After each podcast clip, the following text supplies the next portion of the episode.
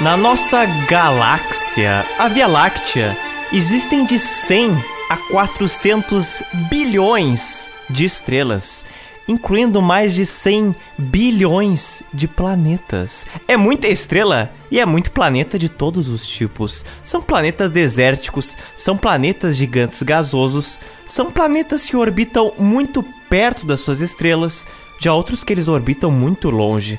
Tem planetas onde quase nenhuma luz chega e tem planetas como a Terra, onde existem todos os elementos propícios para possibilitar vida. Mas em todo o universo existem cerca de 125 bilhões de galáxias, totalizando 100 quintilhões de planetas no universo. Isso é o número 10, seguido por 20 zeros.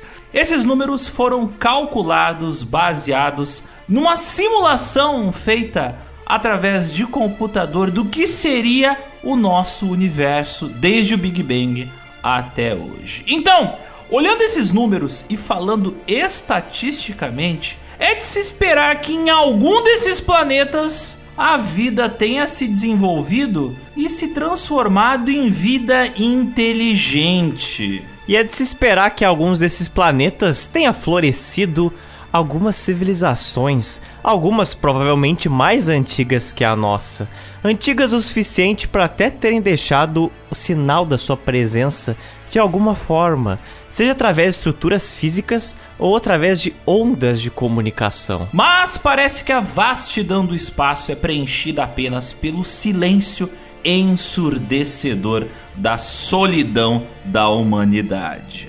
Olhamos para todos os lados, mas não encontramos sinais da presença de civilizações avançadas. Nadinha, nenhuma mensagem, nenhum oi. Então a pergunta que todo mundo já se fez em alguma altura da sua vida é onde é que estão os nossos vizinhos estrelares? Será que eles estão ignorando a gente? Será que todos eles já morreram há tempo em guerras interestelares antes a gente receber um zap deles?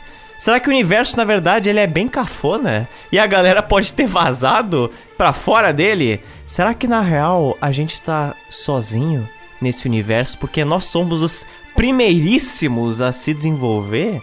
Hein, Alexander? São muitas questões que você me faz, Otis. E essas e muitas outras perguntas nós vamos explorar nesse episódio, onde vamos utilizar o poder da ciência e um pouquinho de criatividade para entender os caminhos que levam a uma civilização construir foguetes, aprisionar as suas estrelas e talvez até construir o seu próprio universo. Então, Zotes, Hum. pega esse radiotelescópio, pega esse anel e aperta com força a estrela, Eita. porque hoje nós vamos atravessar não só as fronteiras do espaço e do tempo, mas as fronteiras econômicas e culturais e multidimensionais das possibilidades das civilizações que podem estar lá fora. Ah, não, você, você vai ter que me explicar isso aí direitinho antes, hein? Ah, pra eu te explicar você tem que embarcar aqui no Geolória.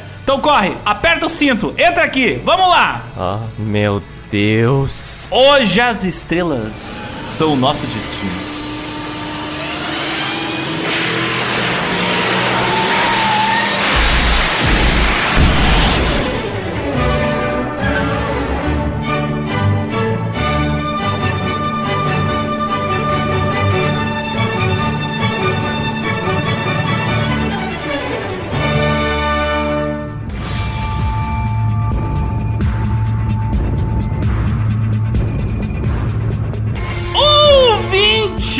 Sejam bem-vindos a mais um episódio do Geopizza.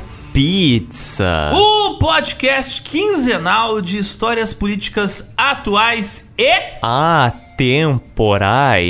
Afinal, toda história ela acaba em pizza. E hoje a gente dá seguimento ao nosso episódio anterior, onde a gente fala das possibilidades do surgimento da vida. E o episódio de hoje vai provar para vocês que tem sim como falar de maneira séria sobre exploração espacial, sobre história e sobre civilizações extraterrestres. Porque não é só o History Channel que fala de civilizações alienígenas avançadas. Também tem muita gente que pesquisa sobre o tema e muita gente que explora essas ideias hipotéticas de maneira responsável, incluindo GeoPizza. Até porque especular sobre quais podem ser as características de outras civilizações avançadas em outros planetas, imaginar qual é o caminho que elas podem traçar até se tornar uma potência espacial, pode ser uma boa ferramenta da gente imaginar o nosso próprio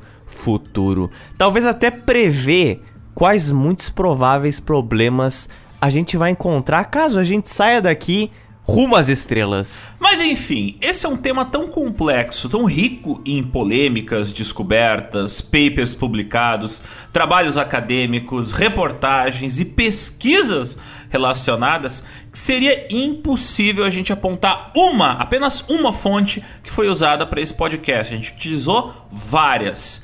Porque, né?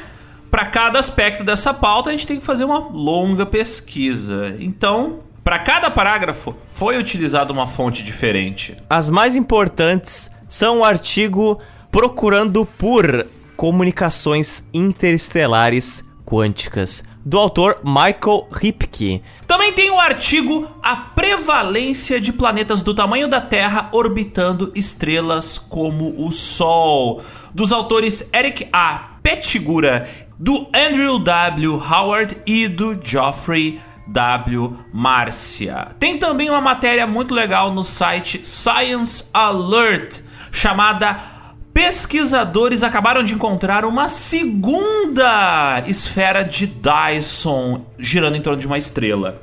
E também tem uma matéria muito importante do site do Projeto 7 chamada Ondas Gravitacionais e os Extraterrestres. E também não posso deixar de citar outra baita matéria que baseou bastante boa parte desse podcast, que se chama A Via Láctea é provavelmente cheia de civilizações mortas. Essa matéria está no site Live Science. Mas tem várias outras tópicos que a gente vai citar no nosso site, que é o geopizza.com.br.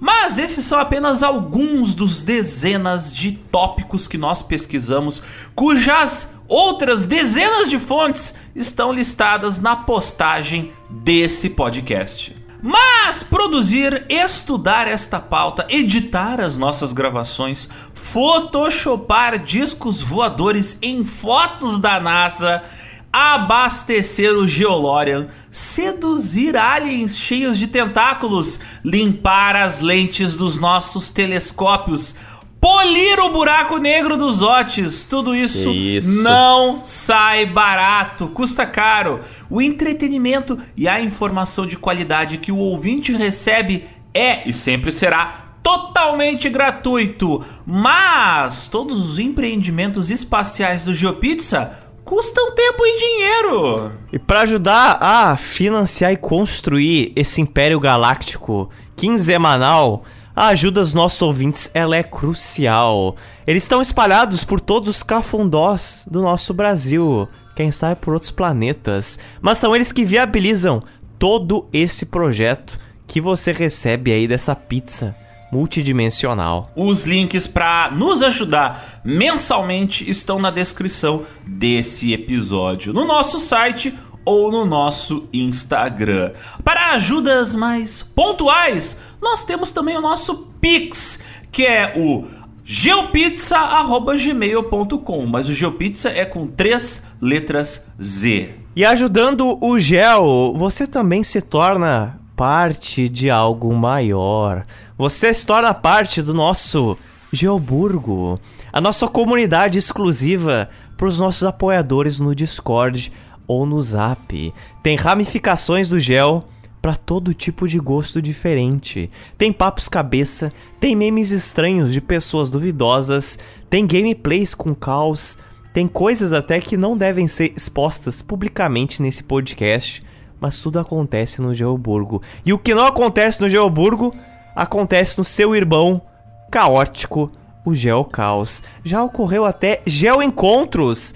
Nós existimos de verdade, além aqui dos agregadores de áudio, e nós já encontramos ouvintes ao vivo. Tudo isso propiciado pelo Geoburgo. Olha o que você tá perdendo, ouvinte. Não pare de nos apoiar. Abra a campanha do Gel imediatamente. Mas chega de cyberspace, alien mendigagens hotes. Desligue sua boquita cósmica. E você, ouvinte, se prepare, porque o GeoPizza, ele viajou muito pelo espaço na quinzena passada, procurando por globe globes extraterrestres. Mas hoje nós vamos olhar mais longe com muito mais vontade. Hoje as estrelas são o nosso destino. A verdade está lá fora e nós vamos nos encontrar com criaturas alienígenas que têm civilizações.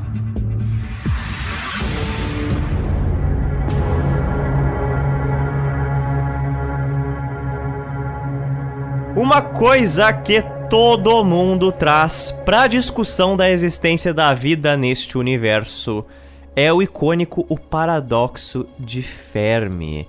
Esse paradoxo é uma teoria, é uma lista velha de possíveis explicações para a contradição que existe entre o tamanho do universo e a ausência da vida nele. Esse universo é tão grande, onde está a vida? E o paradoxo de Fermi surgiu para responder isso, ou tentar. Porque ele diz o seguinte: O aparente tamanho e a idade do universo sugerem que muitas civilizações extraterrestres tecnologicamente avançadas deveriam existir. Entretanto, esta hipótese parece inconsistente com a falta de evidência observacional para suportá-la. Basicamente, traduzindo tudo o que está dizendo aí, se a vida é tão fácil de surgir, alguém de algum lugar tinha que estar tá nos ligando nesse momento.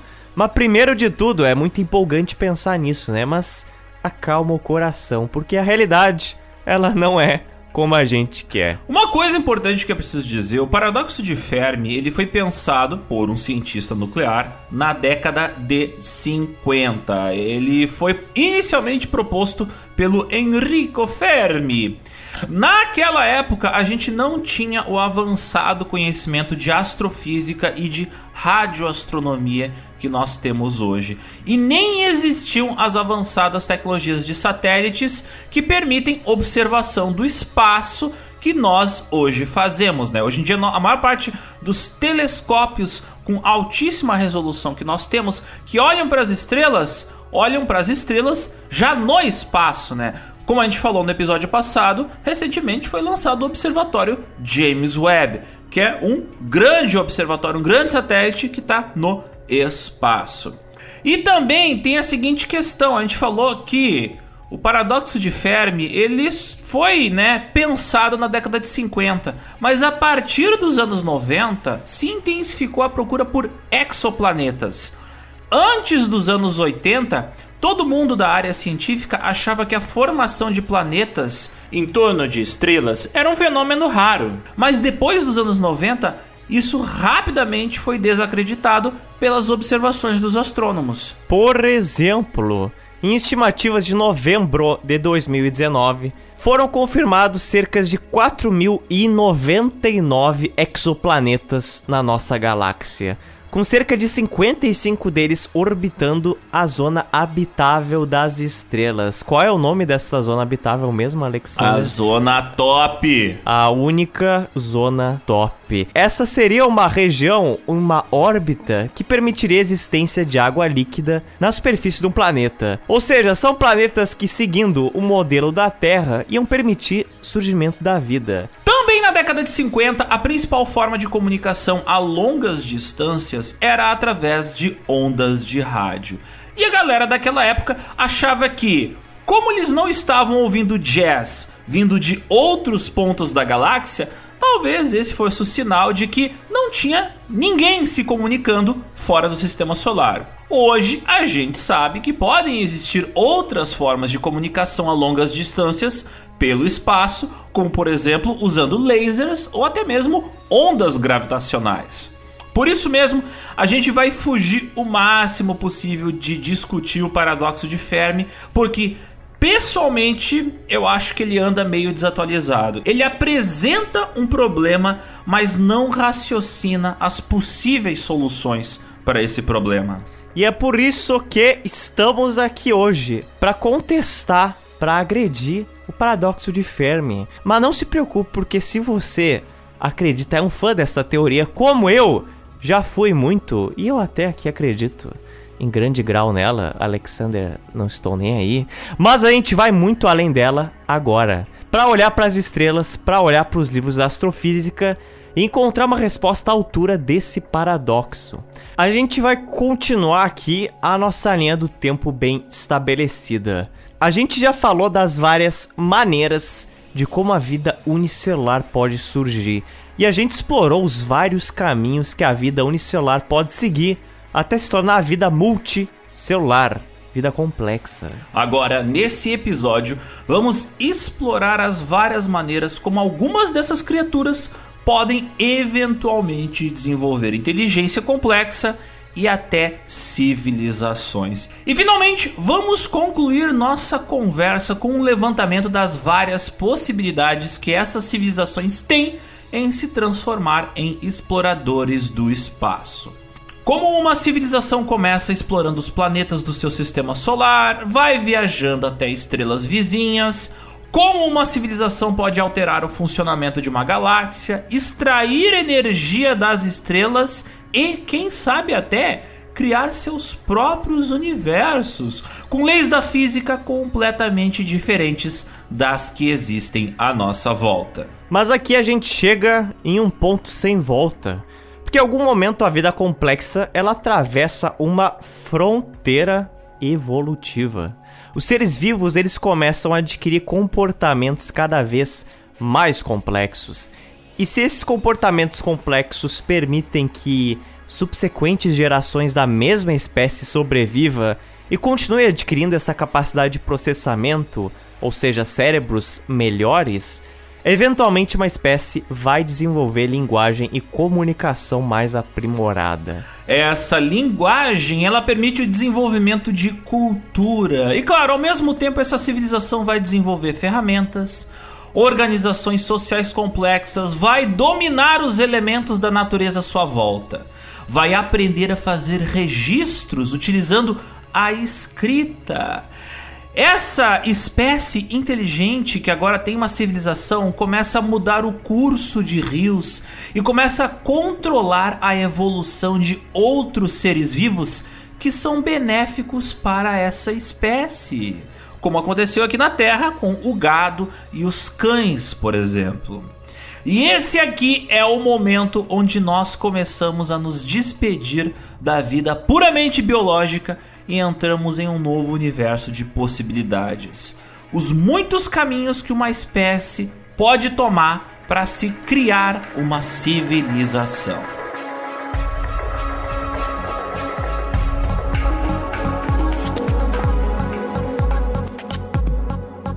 Antes da gente falar de civilizações em outros planetas, a gente precisa estabelecer uma classificação, meu caríssimo Alexander.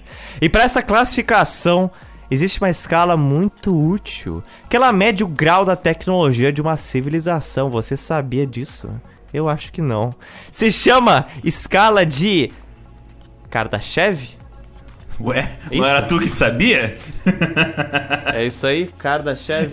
Eu sei, não sei se tu sabe. Se chama de escala de Kardashev. A ideia da escala de Kardashev foi concebida pelo astrofísico soviético Nikolai S. Kardashev em 1964. Originalmente ela tinha três categorias, mas mais tarde com o avanço do estudo da astrofísica, essa escala ela foi expandida e agora ela tem cinco categorias. Quanto maior uma civilização é, maior é o seu consumo de energia e por isso maiores são as ferramentas que ela precisa para adquirir essa energia. E a escala de Kardashev, ela classifica as civilizações pelas diferentes capacidades de consumo de energia e, consequentemente, as diferentes capacidades de criar tecnologia. Por exemplo, a gente começou aqui nossa história civilizatória usando a energia dos nossos músculos, partindo para a energia de tração de animais. Depois a gente começou a fazer máquinas que funcionavam através do vento, como barcos à vela, depois a água, como moinhos, e mais tarde foi a vez do carvão mover as locomotivas, da gasolina mover os carros e finalmente hoje a maior parte da energia que a gente usa, elétrica, mesmo que ela seja produzida com o uso de máquinas movidas por água, vento, carvão, materiais nucleares ou com a luz do sol. E nosso consumo de energia, ele tem aumentado exponencialmente. Por isso, não é de se surpreender que talvez, em algumas centenas de anos, a gente comece a extrair energia em grandes quantidades de outras fontes energéticas, como de reatores de fusão nuclear. A gente pode começar a extrair energia diretamente do Sol ou até mesmo da antimatéria. Tendo o nosso universo bilhões de anos de idade, é de se imaginar que diferentes civilizações começaram em diferentes momentos de sua longa história. Nós estamos provavelmente em um universo cheio de civilizações que vão desde criaturas que habitam as cavernas até mega engenheiros que podem controlar a gravidade de uma galáxia inteira. Dentro da escala de Kardashev, a gente tem civilizações de níveis, de vários níveis. Uma civilização do nível 1 é aquela que é capaz de controlar e usar todos os recursos energéticos possíveis de um planeta. Segundo essa escala, a gente é uma civilização de nível 0.7. Quase lá. Que vergonha, Zotes. A gente não chegou nem a um ponto. Graças a Deus, se tivesse, não estaríamos mais aqui, imagina só. O que, que seria Minas Gerais? Um rombo no Brasil. Comida pela mineração. Essas civilizações de nível 1, elas podem ser as mais comuns da nossa galáxia, o que pode dificultar um pouco a comunicação da gente com elas, porque é uma galera que ainda usa uma forma de comunicação um tanto rudimentar, seria através do rádio. Os nossos sinais de rádio, eles alcançam até 200 anos-luz em todas as direções do espaço. Mas essa área de cobertura não é nada se comparado ao comprimento da Via Láctea, que é de 100 mil anos-luz. Pode ter uma civilização aqui do nosso lado, mandando um bom dia ali no WhatsApp, aquelas figurinhas de flor e Jesus, né? Com Sim, escrito Bom dia! Jesus alienígena. Só que a gente não vai receber o sinal deles devido à enorme distância que existe entre diferentes corpos celestes no espaço. Galera acha que a velocidade da luz é rápida, mas não, na verdade ela é bem lenta, se você for comparar as distâncias que existem no espaço. Eu só tô vendo vantagens até agora. Não destruir o próprio planeta, gosto. Não receber mensagem no WhatsApp de alienígenas, também gosto. Então, por enquanto, eu tô muito tranquilo com a nossa situação, muito obrigado. Mas vamos ver o próximo nível da importunação alienígena. Se liga só. Uma civilização do nível 2 é aquela que consegue extrair energia do seu sistema solar. Não satisfeito com isso, essa civilização consegue extrair energia diretamente da sua estrela. E esse aqui é o tipo de civilização que vai construir grandes estruturas espaciais, naves espaciais, usinas de energia localizadas em órbitas de luas e de planetas, tudo isso extraindo grandes recursos minerais de outros planetas e também de asteroides do seu sistema solar. Essa galera não só tem a capacidade de terraformar outros planetas, mas até pode mudar a posição ou a rotação desses planetas dentro do seu sistema solar. Mas para quem é um pouco leigo, o que é terraformar, Alexander? Por favor, contextualize nossos ouvintes. Olha, tá na palavra terra formar ou formar terra. É o processo de você pegar um planeta que tem chance ali, né? Tem os recursos minerais, tem água, tem atmosfera, mas é meio, meio bosta, não, não tem nada, é um desertão. Aí o que que o terraformista faz? O que que essa civilização vai lá e faz?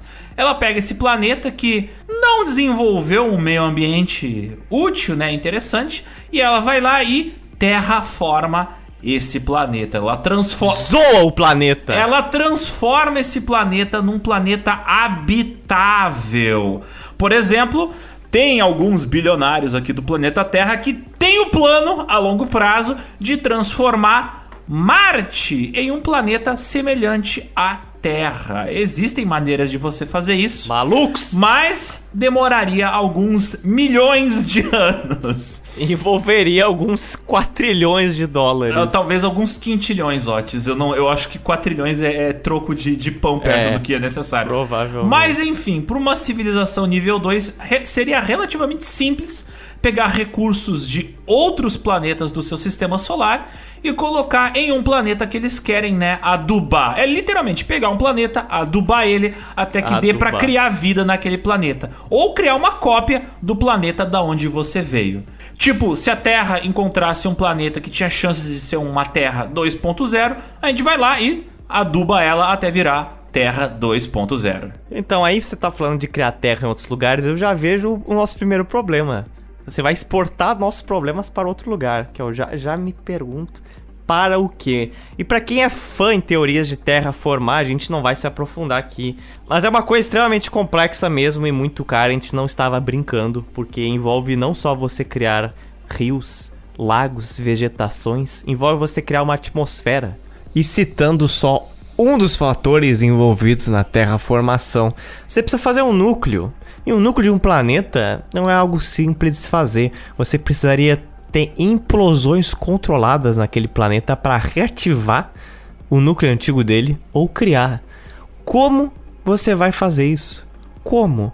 Como você vai fazer com que esse projeto dê certo e ainda mais com o grande risco de você destruir o planeta? Até destruir não no caso ecológico, mas também até em quesito de arqueologia, no quesito científico, tecnológico. Você vai destruir um planeta, você pode estar comprometendo toda a integridade dele ou o estudo da história dele.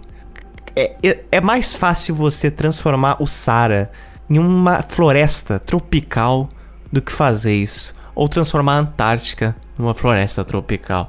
Terraformar é, é realmente algo para uma civilização muito, muito desocupada e tecnológica. Então você ter a tecnologia para terraformar outro planeta significa que você tem tecnologia de sobra para fazer muita coisa nessa vida, como por exemplo resolver vários dos seus problemas no seu planeta natal. Mas seguimos. Mas não é só terraformação que uma civilização nível 2 seria capaz de fazer. Acho que o empreendimento de engenharia supremo para essa civilização seria a criação de uma esfera de Dyson, ou melhor, um enxame de Dyson, né? O que, o que seria um enxame de Dyson? O que? Então, esse é um equipamento hipotético que consiste em criar um enxame de pequenos satélites. Cada satélite é uma usina que puxa a energia da estrela dessa civilização.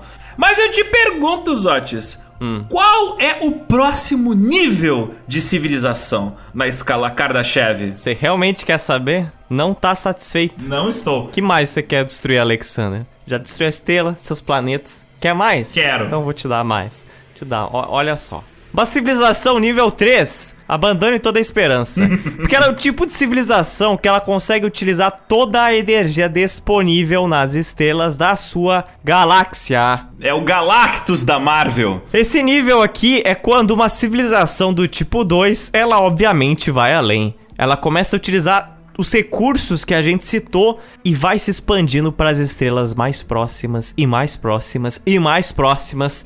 À medida que ela vai indo a outros sistemas solares, vai crescendo e expandindo a sua necessidade energética em um desejo insaciável de energia, tal como Alexander citou Galactus. Isso pode tomar um caminho de milhões de anos de crescimento e colonização, até chegar o ponto onde essa civilização toma posse de um grande número de estrelas de sua galáxia, ou mesmo de todas as estrelas da galáxia onde ela mora. Aqui, as distâncias entre as estrelas podem gerar grandes problemas de comunicação e causar situações onde diferentes colônias de uma mesma civilização ficam tanto tempo distantes umas das outras que se tornam espécies completamente diferentes. E nesse momento, pode ser aquele momento onde a civilização finalmente tem encontro com outras civilizações de nível tecnológico semelhante e talvez até processos de expansão semelhantes. Eles também podem chegar ao ponto de alterar as propriedades das leis da física e administrar enormes quantidades de antimatéria para uso em futuros empreendimentos. Uma civilização do nível 3, ela é tão avançada que provavelmente olha para civilizações do nosso nível como quem olha para um formigueiro. Tipo, olha só que fofinho, tão limitados em sua inteligência, mas conseguem construir uma paradinha para morar, né? Tipo, nós aqui construindo casinhas de barro até hoje, porque tijolo é feito de barro assado, né? Enquanto essas civilizações colocam no bolso estrelas inteiras. Mas esses caras são grandes, mas não são deuses. Te prepara, Zotes, porque vem vindo um bichão maior ainda. Eu, eu tô muito satisfeito com a minha casa de barro, na verdade. sabe? Eu tô bem satisfeito. Você olha para um cachorro, um cachorro ele é tão feliz. Ele tá lá, ele vivendo a comida, vivendo uma garrafa de plástico. Ele é mais feliz que eu. Por que, que eu quero ser inteligente se eu sou triste? Eu não entendo. Eu tô, eu tô satisfeito assim. Inteligência só me fez triste. É, pensa, o seu cachorro paga aluguel? Não, você que paga para ele. Você é tão inteligente assim quanto pensa? Zotes, quem é o dono hum. não paga aluguel. Esses caras aqui, eles são donos de tudo. Será? Pelo menos no nível 1, que a gente ainda nem chegou, eu quero chegar. Imagina no nível 2. Eu tô de boa. Posso que o cara que tá lá na frente do enxame de Dyson operando aquela estrela, ele tá assim, ó, meu Deus, eu odeio minha vida. eu odeio tudo isso. Aposto que ele pensa isso, tenho certeza. Mas bora lá. As civilizações do nível 4 são aquelas capazes de usar a energia de múltiplas galáxias. Eles não estão satisfeitos.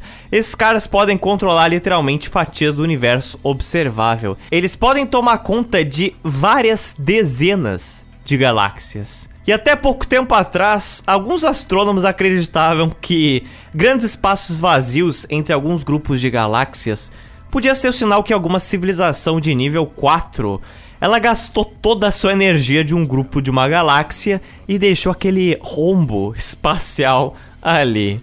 Mas foi comprovado que isso é um fenômeno natural, que a dispersão dos grupamentos galácticos ocasionalmente gera esses espaços vazios. Mas a nossa escala de Kardashev, ela não acaba no nível 4, ela acaba no nível 5. E esta aqui era o nível 4 o que nos aguarda no nível 5, Alexander. Já abandonei, já abandonei as esperanças. As civilizações de nível 5 seriam as civilizações nível ômega. Aquelas que não estão satisfeitas em controlar bilhões de galáxias. Elas podem ter ido além.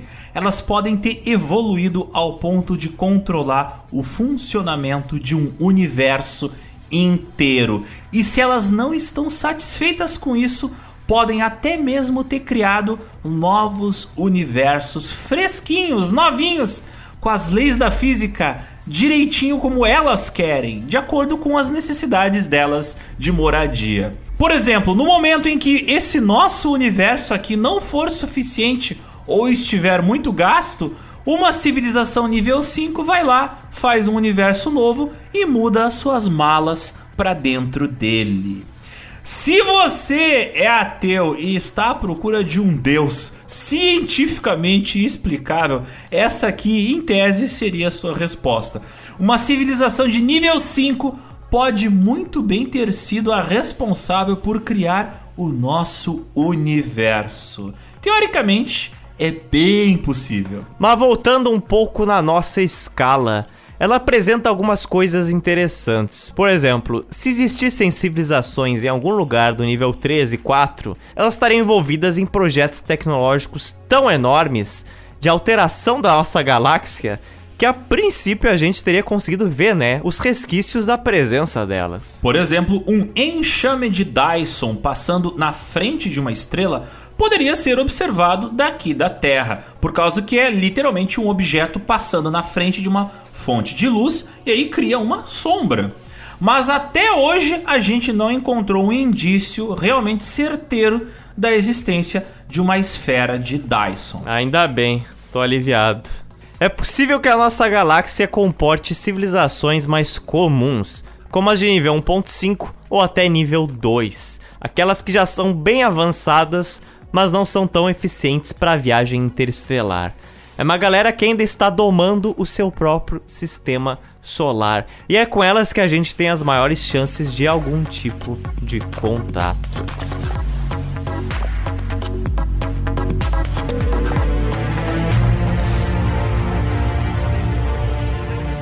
A partir de agora, nós não vamos necessariamente seguir a escala de Kardashev passo a passo.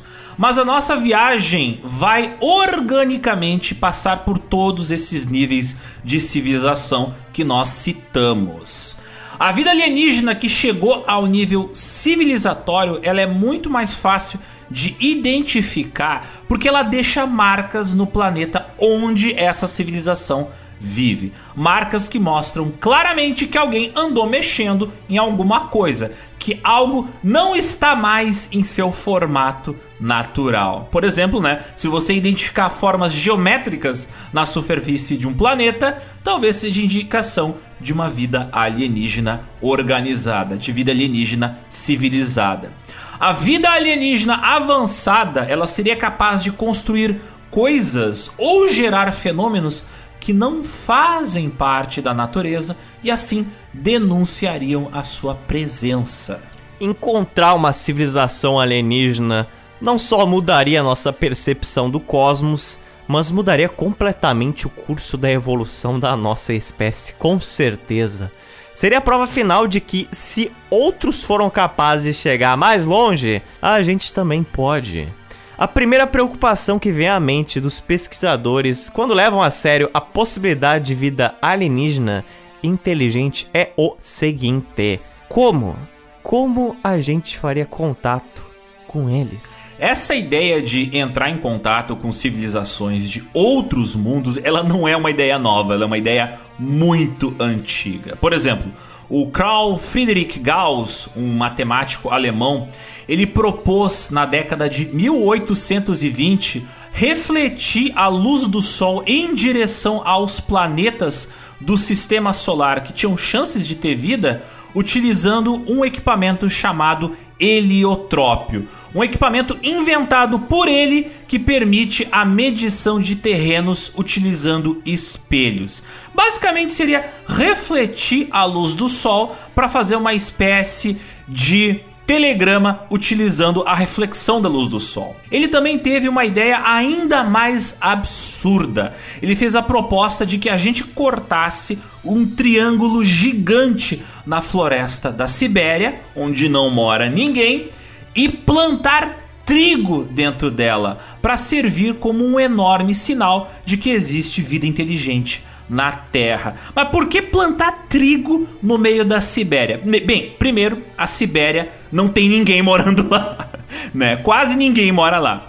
E se existe uma forma geométrica no formato de um triângulo, bem, a natureza não gera triângulos gigantes de maneira natural. Então seria uma maneira de mostrar para os alienígenas que, ó, tem vida inteligente aqui na Terra. E o trigo, ele muda de cor. Então ele sempre teria uma cor diferente da floresta em volta. Então seria tipo um triângulo amarelo cercado de uma grande extensão verde. Então é literalmente uma placa dizendo: tem vida inteligente na Terra. É um letreiro em neon falando assim, ó, estou aqui. Estou aqui, por favor. Só vem. Só vem. Qual é o feitiço desse cara? Eu suspeito que não seja uma coisa lá muito agradável. Eu acho que esse Carl Friedrich, ele tinha... Ele tinha feitiços. Eu acho que sim. É a única coisa que explica. Seu pervertido. O cara é interessado no avanço da civilização humana é. e você pensando no fetiche dele. É isso que ele quer que você pense. Pelo que eu entendi, ele gosta de trigo. É, adora. Levanta um monte de espelho pra, pra Júpiter. Isso aí diz muito diz muito sobre uma pessoa. Aparentemente, criar desenhos bonitos em campos abertos para contatar alienígenas se tornou uma coisa, se tornou uma febre na verdade, no século XIX. Porque 20 anos depois, em 1840, o astrônomo Joseph von Littrow, ele teve uma ideia semelhante. Ele propôs que se despejasse querosene em um canal circular de 30 quilômetros de largura que seria iluminado à noite para sinalizar a nossa presença. Ele basicamente queria mandar aqui, ó, fazer um enorme sinal de fogo para avisar os marcianos que a gente tá aqui. Agora você vai me dizer que isso não é feitiço. Você vai, você vai me dizer, olha pra minha cara e fala que é uma pessoa saudável que faz isso. É uma pessoa sã. Ah, para, né? Bota fogo em tudo, é sinal de civilização, tá, é. Tá, tá de brincadeira. Na década de 1860, em uma época que ainda se acreditava que Marte era um planeta habitado por uma civilização que construiu canais subterrâneos e canais de água, um inventor e poeta francês chamado Charles Cross sugeriu o uso de enormes espelhos parabólicos para focar a luz de lâmpadas elétricas em direção a Marte ou a Vênus. Aí você me pergunta, hum. por que não simplesmente refletir a luz do Sol? Ué, porque lâmpadas elétricas elas ficam ligadas à noite. Então mostrar para civilizações alienígenas de que existe luz artificial no planeta Terra seria uma indicação de que, opa, olha só, tem vida inteligente aqui, que faz lâmpadas. O Charles Cross, ele imaginou que a luz podia ser acesa e apagada para codificar uma mensagem, semelhante a um código Morse, mas na forma de luzes piscando. Isso baseado na forma como a luz iria se portar. Isso foi algo também sugerido pelo estatístico britânico Francis Galton em 1896. O problema de todas essas ideias é que, na escala cósmica, a Terra é muito pequenininha. Mesmo vista de Saturno, ela parece apenas uma estrela mais forte no céu. E Saturno ainda está dentro do sistema solar. Então, fogueirinhas e espelhinhos, eles não vão alertar civilizações do resto da galáxia sobre a nossa presença aqui na nossa terrinha. Ufa, ainda bem. Eles estavam salvos salvos desses malucos dos espelhos. Europeus e seus espelhinhos, né, Zotis? A nossa melhor opção até agora é o uso de sinais de rádio. O rádio, ele tem a vantagem de que, ao contrário da luz, ele pode atravessar grossas camadas de poeira que existem entre grupos de estrelas. E é por isso que desde os anos 70, o famoso projeto 7 que significa Search for Extraterrestrial Intelligence, procura por vida extraterrestre, tem usado radiotelescópios para procurar sinais de rádio que indiquem a presença de outras civilizações se comunicando usando esses sinais. Mesmo que você não veja a estrela de onde está vindo o sinal de rádio que você está ouvindo, porque ela está atrás de alguma cortina de fumaça, né? Você consegue detectar o sinal de rádio que vem de lá. O projeto 7, ele procura por sinais de rádio porque nós, a nossa civilização, usa sinais de rádio para tudo que é tipo de comunicação. Desde a comunicação entre submarinos e suas bases, o radinho da sua avó é um rádio, né? O rádio é utilizado para comunicação entre satélites e redes de satélites. A comunicação entre sondas espaciais e a NASA é feita através de sinais de rádio. A televisão, a telefonia, Bluetooth, Wi-Fi, GPS, radioastronomia, todos esses sistemas de comunicação, eles usam diferentes frequências de sinais de rádio. Nossos próprios sinais de rádio, eles já viajaram cerca de 100 anos-luz e passaram por 75 sistemas estelares, sendo que alguns deles podem ter planetas habitáveis. E desde o início do século 20, a gente utiliza diferentes frequências de ondas de rádio para se comunicar através de diferentes tecnologias, mas em tudo é utilizado ondas de rádio. E aí entra um dos problemas do projeto 7.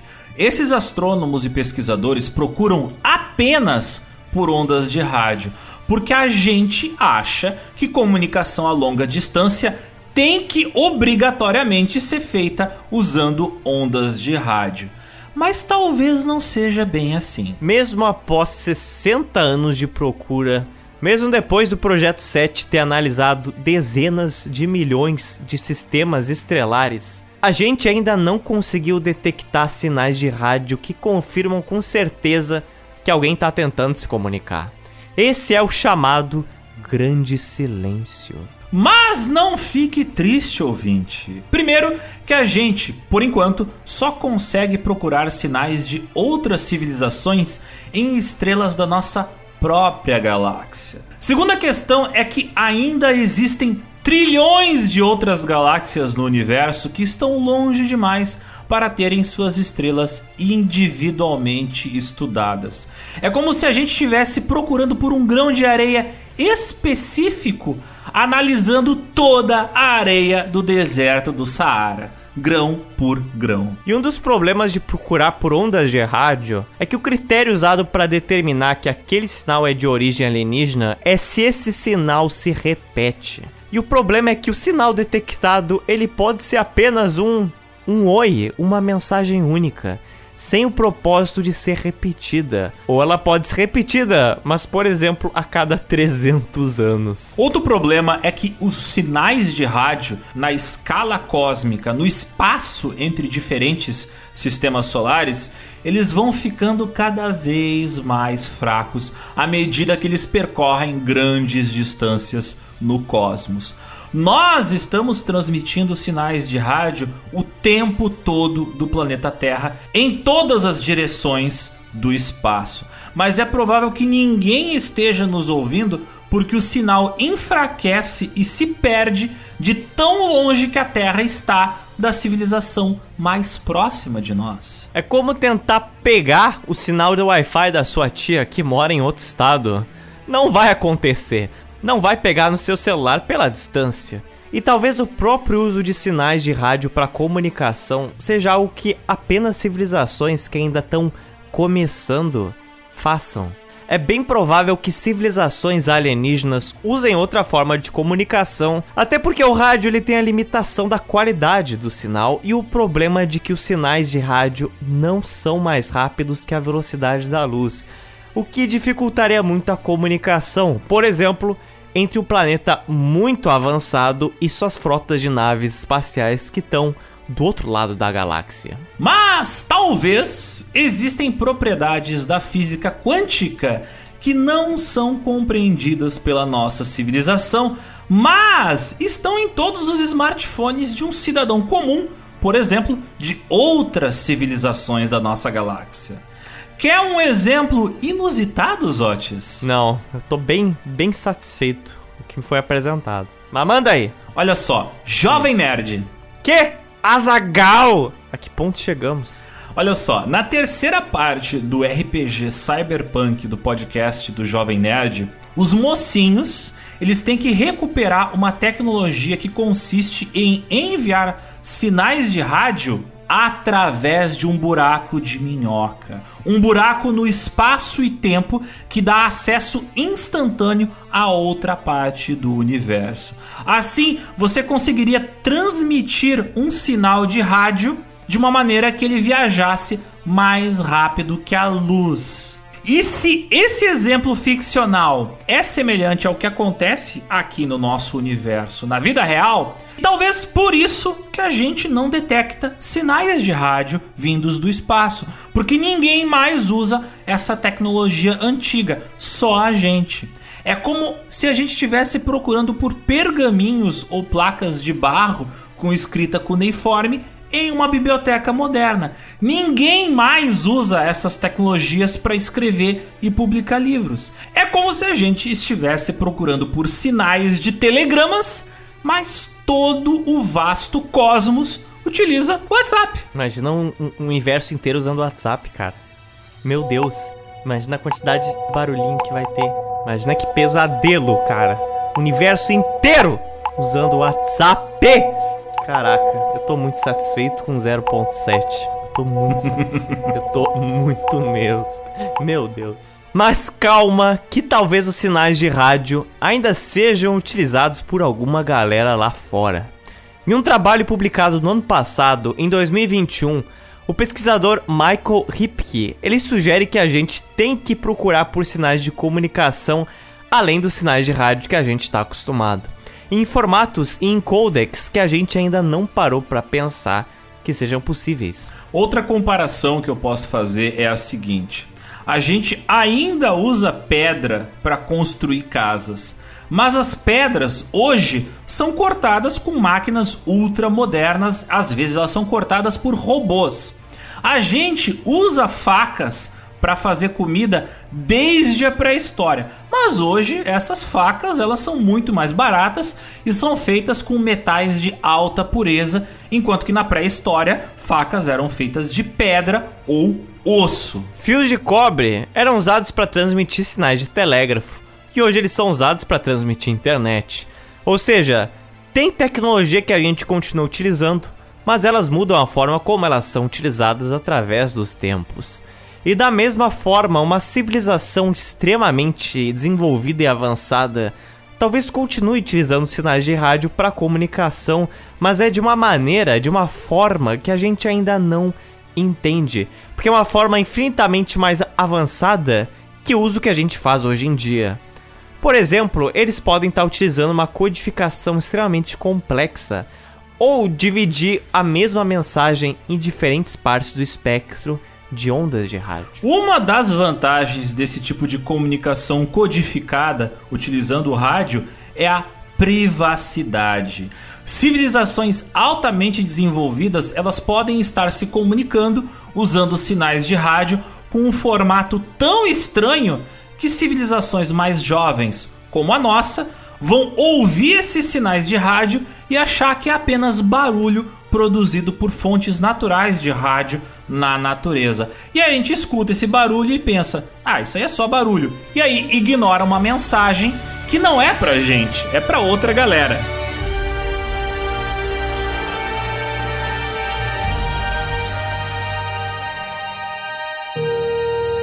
Mas tem outras formas de comunicação interestrelar que a gente está ignorando. Nós procuramos muito por sinais de rádio e por isso podemos estar ignorando sinais que estão passando na nossa frente.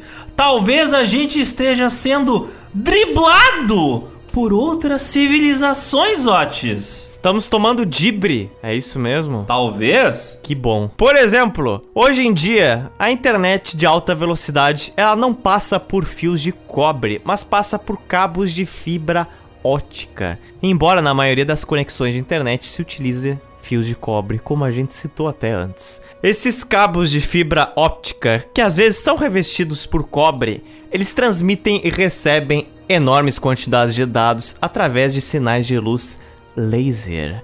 Então, sim, a fibra ótica é literalmente luz canalizada. Sabia disso, Alexander? Com certeza, sabia. É só vocês sabem aqueles brinquedinhos que tem no 1,99 que são feitos de fibra ótica?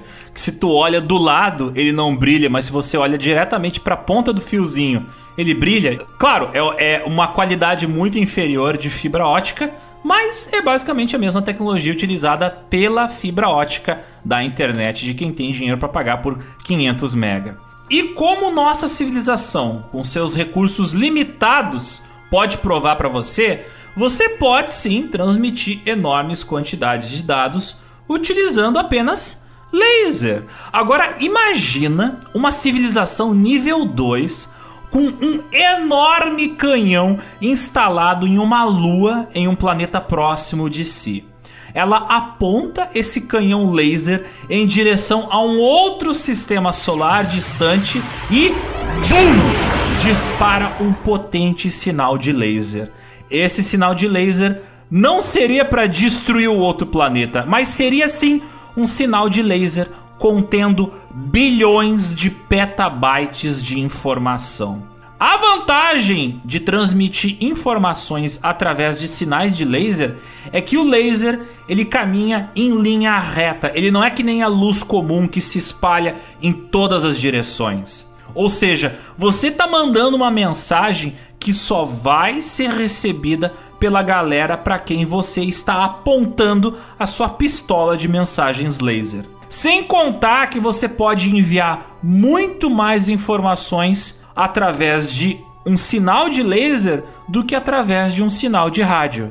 Agora estou vendo vantagem nessa pauta. Agora eu tô achando interessante, porque a minha internet tá precisando de uma fibra ótica. Imagina uma estrela da morte que não lança lasers para destruir planetas, mas sim lança notificações do WhatsApp. Meu Deus do céu! Meu Deus! Ah, meu Deus, você já reparou que o raio laser da estrela da morte é verde? Você acha que isso é coincidência, cara? É por isso que explode planetas, ninguém aguenta aquilo lá. Satura de notificação celular de todo mundo e aquelas baterias Trava. de lítio explode. Trava o planeta, velho. Trava, estoura, não tem memória que aguente aquilo lá. Recentemente, alguns cientistas começaram a trabalhar em um projeto chamado Laser 7, que tem como objetivo detectar esses possíveis sinais de laser. O cientista Elliot Gilliam do Instituto 7, ele construiu um dispositivo que usa câmeras com lentes comerciais comuns que capturam imagens de aproximadamente 75 graus do céu.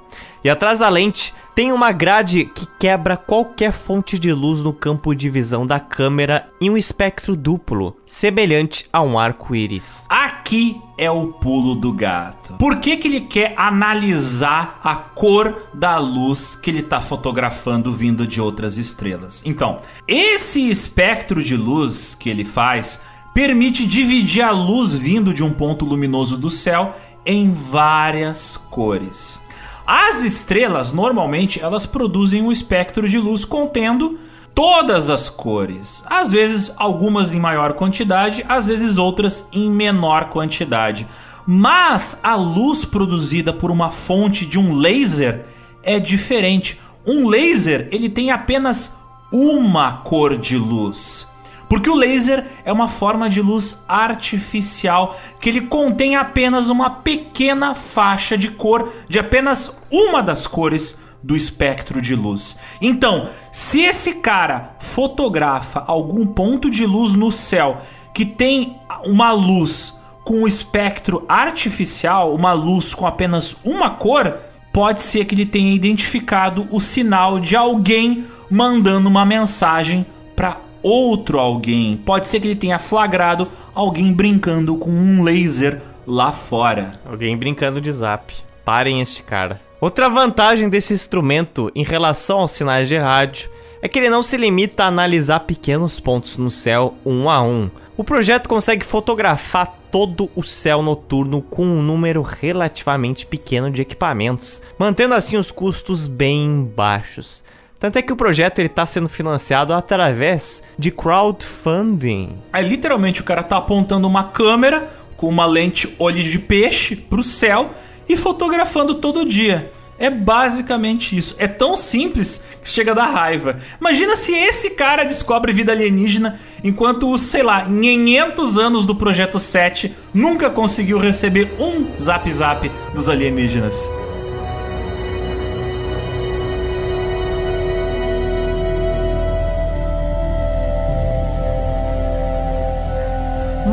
Mas existe uma outra forma de transmissão de dados muito mais avançada que a gente ainda não citou, Zotes. Os neutrinos! Você conhece os neutrinos, Zotes? Neutrinos? Não conheço os neutrinos, não. Mas eles conhecem você! Oh, meu Deus! Nesse exato momento, trilhões dessas partículas subatômicas elas estão atravessando o seu corpinho, Zotes. Meu Deus. E elas estão vindas de todos os pontos mais distantes do universo. É um bucaque de partículas subatômicas. Estou sendo atravessado por neutrinos. É isso que Muitos. você está dizendo? Muitos. O oh, tempo todo. Deus. Caraca. pode ser, pode ser. Os neutrinos, eles de fato atravessam tudo. Ele também está atravessando você, ouvinte. Mas calma, calma que te explica. Nada interrompe os neutrinos. Tanto que em junho de 1998 foi tirada uma foto do Sol utilizando neutrinos. Mas o detalhe é que no momento dessa foto era noite. E o outro detalhe é que a câmera não estava apontando para o céu, estava apontando para o chão. O Sol estava do outro lado da Terra. Os neutrinos vindos do Sol, eles atravessaram a Terra e possibilitaram que essa foto fosse feita, capturando o Sol. Esse é o poder dos neutrinos. O ponto é, como funciona a comunicação utilizando neutrinos, Alexander? Eu quero fazer chamadas usando neutrinos. Então, como a gente já falou, os sinais de rádio, eles têm o problema do enfraquecimento do sinal. Já o laser, que a gente tinha comentado antes, ele pode ser obscurecido pela poeira que existe no espaço. Mas os neutrinos, eles são quase impossíveis de serem parados. Os neutrinos, eles são bichões muito parrudos no mundo das partículas subatômicas. Eles são afetados apenas pela força nuclear fraca e, muito fracamente, pela gravidade. Assim, os neutrinos eles podem atravessar qualquer coisa sem sofrer nenhuma interrupção no seu sinal. Por exemplo, uma partícula de neutrino ela pode atravessar sem interrupção por mil anos-luz de chumbo sólido de boas, tranquilaço. Feixes de energia de neutrinos seriam uma forma de comunicação perfeita para civilizações extraterrestres avançadas que queiram se comunicar através de grandes distâncias sem que o sinal se perca ou perca a força ou seja interrompido por alguma coisa que esteja na frente do sinal. Porque os neutrinos, eles interagem com pouca ou nenhuma outra forma de matéria. O problema dos neutrinos é que como ele pouco interage com a matéria, é difícil de fazer com que ele siga o percurso que você quer. Os equipamentos para detectar os neutrinos, eles são detectores gigantes construídos no subsolo, que eles parecem uns bunkers futuristas. Se você procurar por detector de neutrino, você vai ver coisas estranhas na internet. Mas pode pesquisar, tá bom? É seguro. O mais famoso é o detector chamado de Super Kamiokande, que foi construído no Monte Ikeno, no Japão. Mas já foi feito um teste utilizando neutrinos para simular como seria a comunicação, utilizando eles como forma de comunicação. Em 2009, nos Estados Unidos, foi utilizado um emissor de neutrinos chamado NUMI, N-U-M-I. Esse emissor de neutrinos, ele mandou uma mensagem na direção de um detector de neutrinos chamado de Minerva. O Minerva ele está a 100 metros abaixo do solo e a 1 quilômetro de distância do equipamento que ia mandar uma mensagem para ele. O teste operou com uma transmissão de dados de menos de um bit por segundo. Mas o bagulho rolou, funcionou transmitindo a palavra neutrino em código binário. A mensagem foi recebida com uma taxa de erro de bit de apenas 1%. Essa mensagem, ela atravessou pelo menos 240 metros de rocha sólida. Ou seja, uma civilização que use neutrinos como forma de envio de informação pode mandar uma mensagem na velocidade da luz uma mensagem que atravesse qualquer coisa e que seja capaz de chegar praticamente a qualquer lugar. E bilhões dessas mensagens, dessas civilizações alienígenas, podem estar atravessando a gente nesse exato momento e a gente não está percebendo. Então, talvez lá fora todo mundo esteja utilizando neutrinos enquanto a gente está aqui quebrando a cabeça com os nossos radinhos velhos. Eles já estão na última atualização do WhatsApp.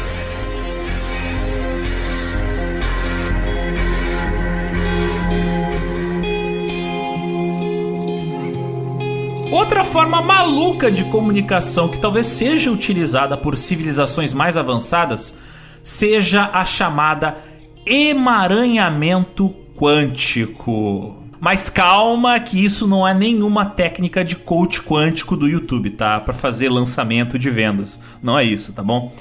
Esse emaranhamento quântico é um dos fenômenos mais bizarros que hoje são estudados por físicos que observam o comportamento de partículas minúsculas, partículas menores que átomos, as chamadas partículas subatômicas. Esse fenômeno, em termos simples, é quando duas ou mais partículas subatômicas se ligam de certa maneira que parecem interagir uma com a outra.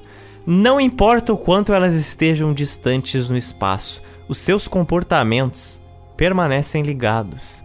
Isso significa que essas partículas, de alguma forma, elas compartilham um estado quântico em comum.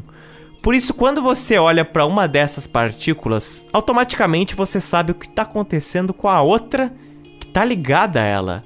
Novamente, independente da distância entre elas. Em tese, eu posso mandar mensagens mais rápidas que a velocidade da luz utilizando o fenômeno do emaranhamento quântico. Por exemplo, imagina que o Zotes está do outro lado da galáxia com um grupo de partículas quanticamente ligadas a um grupo de partículas que está aqui na Terra.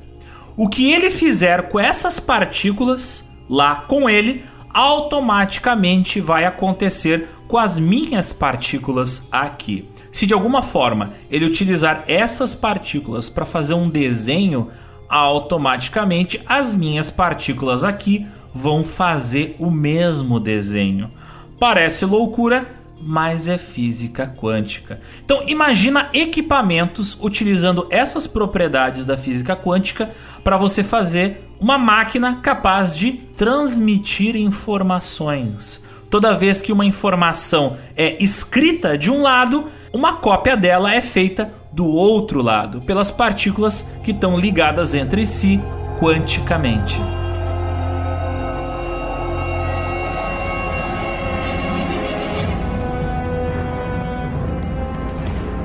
Mas, e se eu disser que talvez civilizações do nível 2 e 3 estejam usando uma forma de comunicação que envolve a manipulação do próprio tecido da realidade?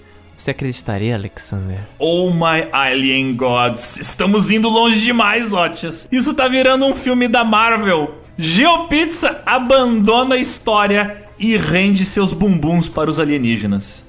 Estamos indo longe demais, Otis! Longe demais é pouco para essas distâncias galácticas, meu caro. Mas, Zotis, vamos voltar ao tecido da realidade, por favor. Então, imagina que você pode usar o espaço e o tempo como meio de comunicação. Mas como isto? Se uma civilização de nível 3 ou 4 tem o poder de manipular grandes objetos cósmicos, para ele seria barbada brincar com corpos celestes extremamente pesados, como buracos negros. Brincando com o movimento deles, essas civilizações podiam gerar ondas gravitacionais e, através dessas ondas, podiam transmitir informação que viajaria por todo o universo, em todas as direções. Mas, Otis, uh, isso envolve o gasto de muita energia só para enviar mensagens. Eu posso fazer uma sugestão de uma forma muito mais simples de comunicação? Diga-me. Olha só, manipular sombras. Mesmo uma civilização nível 1.5 ou nível 2, ela poderia colocar enormes painéis que giram em torno da sua estrela, fazendo sombras. Diferentes padrões de sombras formadas por esses painéis formariam uma espécie de gigantesco código Morse. É aquela ideia lá do poeta fetichista do século XIX. Queria se comunicar usando sinais de luz. Mas ao invés disso, ao invés de você utilizar espelhos e lâmpadas, a gente utiliza uma estrela inteira. Mesmo que uma mensagem levasse séculos para ser transmitida, o esforço envolvido para enviar essa mensagem seria muito pequeno. Seria apenas reorientar a posição das placas em frente de uma estrela para seguir escrevendo a mensagem. Quer um conceito mais doido ainda, Zotis? Não sei não, não sei não. Estou com medo. Olha só, se alguma raça alienígena criou a vida na Terra, como aparece no filme Prometheus, eles podem muito bem ter colocado mensagens codificadas diretamente no nosso DNA. Parece loucura, mas se você parar para pensar, o DNA de qualquer ser vivo no planeta Terra é um enorme banco de dados de como fabricar um ser vivo e de como deve funcionar o organismo daquele ser vivo. E colocar informações codificadas no DNA não é ficção científica. Em 2009, o poeta canadense. De novo, poetas, né, Zotes? Tem que ser esses poetas. tá, tá, tá, meio ruim aqui de influência esse podcast, referências. Se algum poeta estiver nos ouvindo, nós chamamos. Em 2009, o poeta canadense Christian Bock anunciou o projeto de colocar um poema chamado The Xenotext no DNA de bactérias da espécie Deinococcus radiodurans, um tipo de bactéria especialmente resistente. Essa bactéria extremófila, ou seja, capaz de sobreviver à exposição ao frio, à desidratação, ao ácido e ao vácuo, ela poderia sobreviver no espaço sideral caso o planeta Terra deixasse de existir. E aí, se o poema desse poeta estivesse no código genético dessa bactéria, ah, também Deus. o poema dele estaria preservado nessas bactérias. Por que sempre poetas? Porque eu tô falando, tem coisa escondida aí. Tem coisa, tem feitiço aí. Tem sim. O Christian Bock, ele criou um código onde as letras do alfabeto correspondem a nucleotídeos genéticos, que são os famosos elementos do DNA adenina, citosina, guanina e timina, também conhecida como ACGT. Cada trinca de nucleotídeos corresponderá a uma letra. Por exemplo, ACT representaria a letra A, a GT representaria a letra B e assim por diante. Dessa maneira, com a ajuda de um grupo de cientistas, o trecho do DNA que continha o poema lá do Christian Bock podia ser integrado ao DNA do núcleo da bactéria bactéria. Badabim, badabum. Temos um poema escrito numa bactéria. Olha só que poético.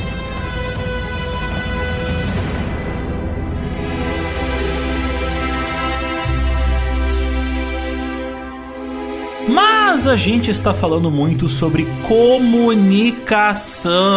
E para ter comunicação, precisa existir alguém falando e alguém ouvindo.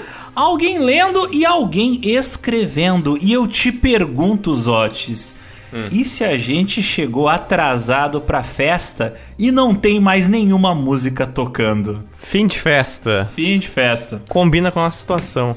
acho, acho uma boa analogia. E usando um detalhado modelo simulando a história da evolução da nossa galáxia aqui, os pesquisadores estimaram que a vida inteligente na nossa vizinhança foi provavelmente mais comum há 4 bilhões de anos atrás e localizada em regiões mais próximas ao centro da galáxia. Se isso for verdade, a gente não só chegou atrasado para participar da comunidade galáctica, como a gente está longe do fervo, até porque a gente mora bem na periferia da galáxia. Talvez civilizações avançadas chegaram a visitar a Terra há muito tempo, mas encontraram só bactérias, só vírus, só cianobactérias. Não tinha ninguém para eles trocarem uma ideia. Hoje, passados bilhões de anos, eles já estão muito mais evoluídos e distantes da gente, desbravando outras galáxias e talvez nem lembrem mais desse pequeno planetinha. Talvez essas civilizações tenham chegado ao nível 5 e já são donas dos seus próprios universos fora do nosso. Ou talvez tudo que tenha sobrado dessa, entre aspas, era de ouro das civilizações espaciais sejam apenas ruínas daquilo que elas construíram antes de serem extintas. Já imaginou se a humanidade um dia finalmente desbravar o espaço e encontrar por todos os lados relíquias de um passado galáctico mais avançado. Seria fascinante e ao mesmo tempo extremamente triste encontrar provas de vida alienígena na forma de ruínas. Pois é, as diferenças de tempo entre o momento em que várias civilizações surgiram é um sério problema. Mesmo que ao longo de bilhões de anos milhões de civilizações tenham surgido na mesma galáxia, se nenhuma delas durou mais que 500 anos, é bem provável que poucas existam simultaneamente, e é provável que tenham sido raros os casos onde duas ou mais civilizações entraram ali em contato. Imagina, por exemplo, que você tem o azar de ser uma civilização que está quase conseguindo chegar ao nível 1, mas aí um asteroide do tamanho do estado do Paraná bate no seu planeta e destrói tudo. Ou pior, a sua estrela tá de boas ali, tranquilaça, mas do lado dela tem uma supernova que explode antes de você ter a oportunidade de sair do seu sistema solar. E tudo que essa civilização levou centenas de milhares de anos para construir vira poeira cósmica em minutos. Imagine a quantidade de civilizações inteiras que morreram apenas por serem azaradas. Mas, se diferentes civilizações tenham conseguido persistir, sobrevivendo, evoluindo e se expandindo durante centenas de milhares de anos, as nossas chances de comunicação já melhoram um pouco. O jeito é ser otimista que todos os nossos vizinhos não tenham feito guerra nuclear no momento em que descobriram que podiam quebrar o átomo ou que não tenham destruído completamente o meio ambiente do seu planeta e cometido suicídio planetário.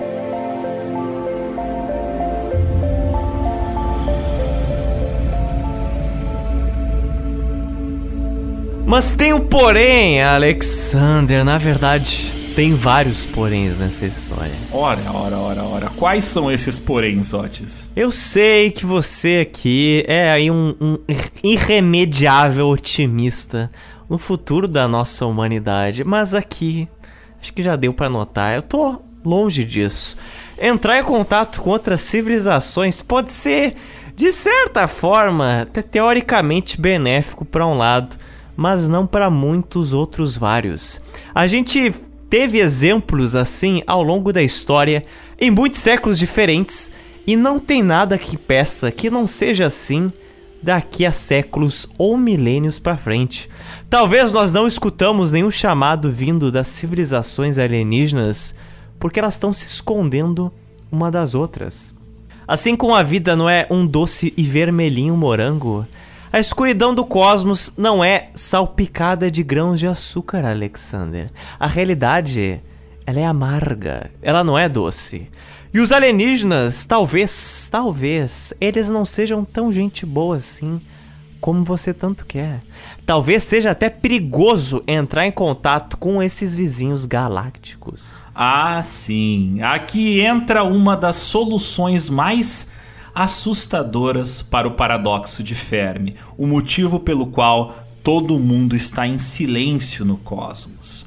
Até mesmo na natureza, todas as formas de vida querem sobreviver e reproduzir e procuram garantir seus recursos necessários para isso. Por exemplo, trepadeiras, né, para chegar até a luz do sol, se agarram a árvores e cobrem completamente elas, muitas vezes matando essas árvores.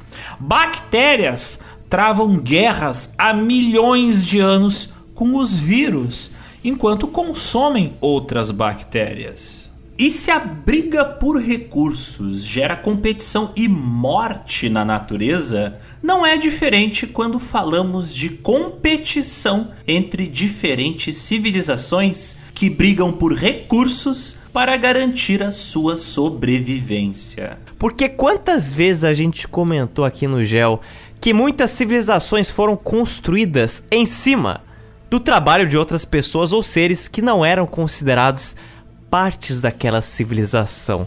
Para ela existir, você precisou do trabalho desses seres ad eternum. Até o século XIX, todos os grandes impérios colonialistas eram ricos e poderosos e tecnologicamente avançados em função da grana que ganhavam com a exploração do trabalho escravo. Portanto, onde eu quero chegar é simplíssimo. Civilizações que se expandem são imperialistas. Elas não têm boa história. Essa é a boa e a única verdade. Isso mesmo, Zotes. A nossa história do, da nossa civilização humana é uma longa lista de civilizações. Uma civilização destruída por outra civilização mais poderosa em número de armas, em número de recursos ou mais poderosa em avanços tecnológicos. Nós somos profundamente perigosos para nós mesmos e insaciavelmente ambiciosos. Portanto, isso significa que talvez quando nós sairmos aqui da Terra e irmos em direção ao espaço, talvez a gente ainda seja uma civilização extremamente violenta. Talvez os seres humanos que vão para o espaço não sejam pacíficos. Pois então, citando um exemplo apenas, a mineração é um processo muito antigo, remonta desde a antiguidade, mas feito a níveis industriais só começou a ser de fato pelo século XIX. Mas até hoje a gente sabe, existem mineradoras que funcionavam e que funcionam com parasitas. Elas comem montanhas, elas destroem rios e destroem cidades. As nossas amigonas aqui, a Braskem a Vale, elas sabem muito bem disso. Tecnologicamente não precisava ser assim. A gente tem todas as formas para evitar que isso ocorra. Mas nesse mundo, nesse capitalismo de 2022, faz sentido para essas empresas. E nada impede que futuramente ao extrair mais recursos de fontes de energia mais arriscadas, isso pode gerar problemas para uma parte bem específica da população que não vai fazer parte deste mundo civilizado. Por isso não dá para levar a linha da evolução tecnológica como uma evolução sequer social. Só porque tecnologicamente a gente pode chegar numa civilização 1.5 ou 2, não significa que esse nível civilizatório também não tenha classes sociais. É só lembrar que em séculos anteriores, quando se falava do século 21, muitos futurólogos, né, muitos cientistas que escreviam livros de ficção científica, imaginavam um mundo igualitário onde todos teriam acesso a recursos. Porém, a realidade no mundo de 2022, o futuro chegou mas não para todo mundo, né? A gente vê pessoas fugindo de países em guerra com o seu celular na mão. Então, evolução tecnológica não é sinônimo de evolução social. E ver a caminhada da história humana só prova para mim que a gente vai viajar para o espaço não para fazer turismo, mas muito provavelmente para fazer conquistas territoriais. Nós vamos continuar fazendo o que sempre fizemos expandir nossos domínios e garantir mais recursos. Seja para garantir a sobrevivência de algum lugar que destruímos, né? Como pode ser o caso da gente ter que reconstruir o planeta Terra destruindo outros planetas, ou talvez existam no futuro corporações ainda mais poderosas que vão privatizar as luas de Júpiter, as luas de Saturno. Inclusive, recentemente apareceu uma notícia num jornal que eu me recuso a citar, onde os caras estavam defendendo a privatização da Lua para extrair recursos econômicos de lá e aí enriquecer a humanidade, né? Enriquecer a, humanidade uma pinóia, enriquecer quem é dono das máquinas que extraem recursos da Lua. Imagina olhar pra Lua e ver outdoors, letreiros. Não, não, ver buracos! Eu já vejo. buracos piores. Brancos piores. A não ser que o mundo tenha uma baita reviravolta econômica e social nos próximos séculos e acabe essa falta de responsabilidade exploratória que a gente conhece, esses problemas eles vão persistir e vão se intensificar como eles têm se intensificado. E aí que pode acontecer o óbvio. Além dessa expansão econômica, né, essa expansão territorial da humanidade em direção ao sistema solar e posteriormente em direção a outros sistemas solares, pode acontecer um problema ainda maior. Pode ser que a gente vá bater de frente com uma outra civilização que está fazendo o mesmo tipo de expansão que a gente está fazendo. E aí você tem literalmente duas nações galácticas em conflito de interesses. Porque se as relações aqui na nossa civilização humana, aqui na Terra, são baseadas na competição por recursos e comercialização deles, talvez também seja assim em todos os planetas que eventualmente desenvolvem uma civilização organizada como a nossa.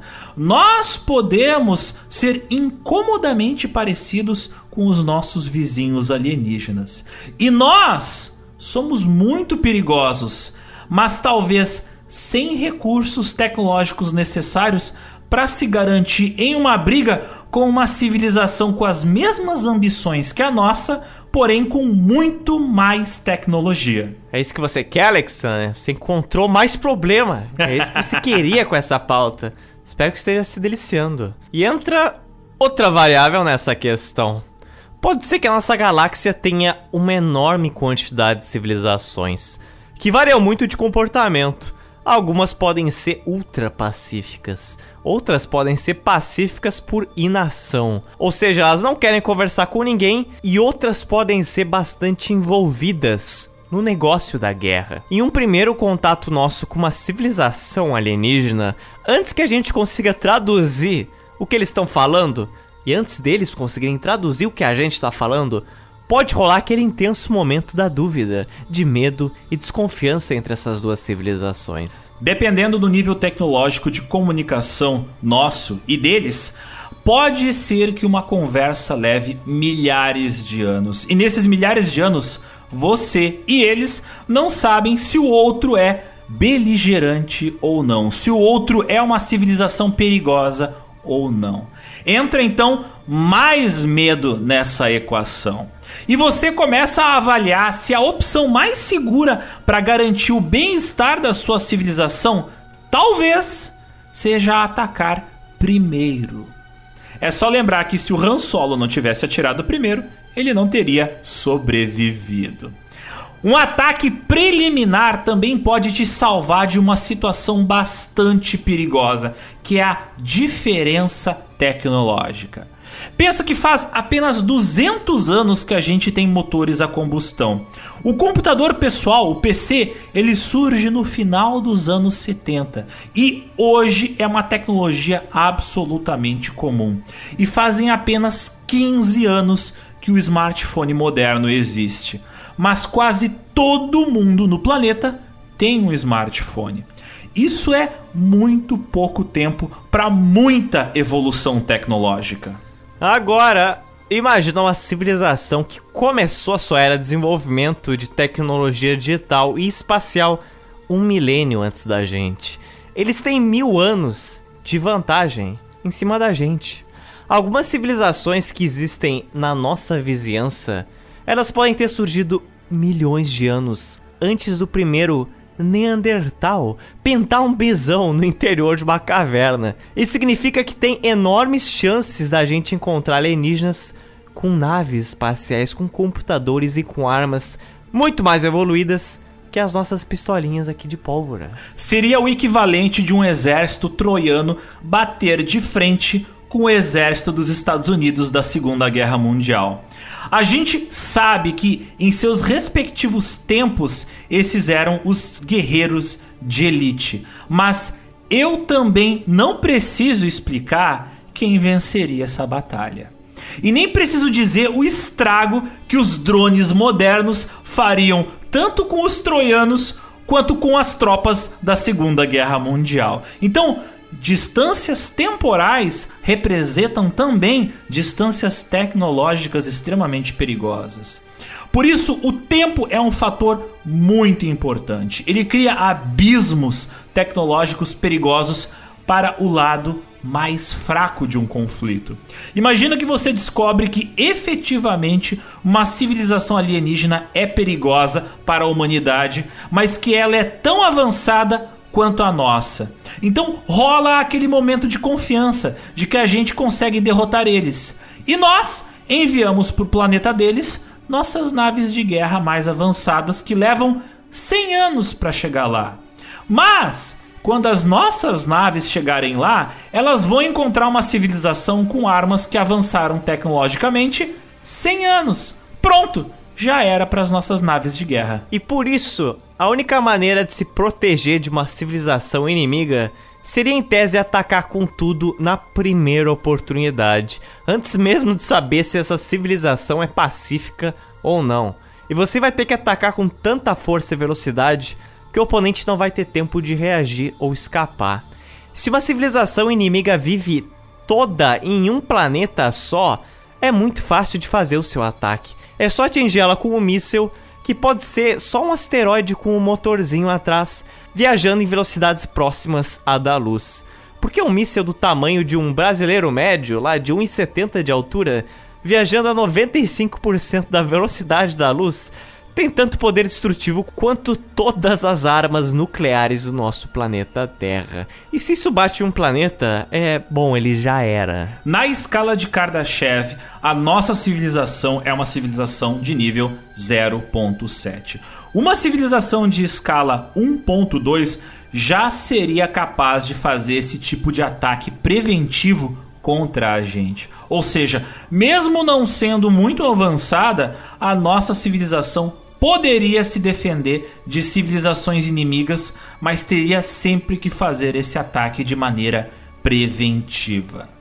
O que nos leva à conclusão de que, se o risco de ser atacado existe, provavelmente outras civilizações estão cientes desse risco e por isso Provavelmente, várias delas permanecem em silêncio para não serem encontradas e, consequentemente, não serem atacadas. Porém, é provável que elas tenham um arsenal ao seu dispor, caso seja necessário fazer o ataque no momento exato e que identificarem um possível inimigo. Ou seja, como sempre aconteceu na história humana, toda civilização tecnológica é uma ameaça para todas as outras civilizações tecnologicamente inferiores a ela que estão em volta dela. E no caso dos dias de hoje, em uma semana onde estamos gravando e ao mesmo tempo assistindo à invasão da Ucrânia por parte da Rússia, você tem um caso onde tu tem vários países, várias microcivilizações com níveis de tecnologia semelhantes, o que complica a situação ainda mais. Então imagina isso em um nível galáctico. Céus, muito obrigado. Era isso que faltava na minha semana. Essa reflexão amigável. Mas não se assuste, ouvinte. Primeiro que a gente não desenvolveu tecnologia suficiente para ser notado por quem olha de fora que os nossos sinais de rádio que foram para o espaço se dissipam a pouca distância do sistema solar. Segundo, que a gente já tem bastante problema com a gente mesmo. A gente ainda é muito atrasado em termos de civilização. Nós não somos capazes nem de distribuir de forma justa os nossos recursos para todo mundo, nem de conviver pacificamente. E talvez esse conceito de competição por recursos entre civilizações aconteça apenas a nível planetário e ele se torne completamente obsoleto no momento em que uma civilização se torna uma civilização espacial. Hum, será? Eu tenho as minhas dúvidas. Tendo em vista que a gente já tem comunicação lá no espaço e nós não estamos nem um pouco perto de acabar com as guerras na Terra em busca de recursos ou de grana. Uma outra via possível que invalide toda essa discussão sobre guerra espacial seja a capacidade de computação de uma civilização. Eu vou dar um exemplo. Na terceira temporada da série Westworld, uma personagem ela explica para um outro personagem que a vida dele não vai para lugar nenhum porque, baseado no comportamento dele, um supercomputador conseguiu prever quais as decisões que ele vai tomar na vida dele e qual o caminho que a vida dele vai tomar nos próximos anos.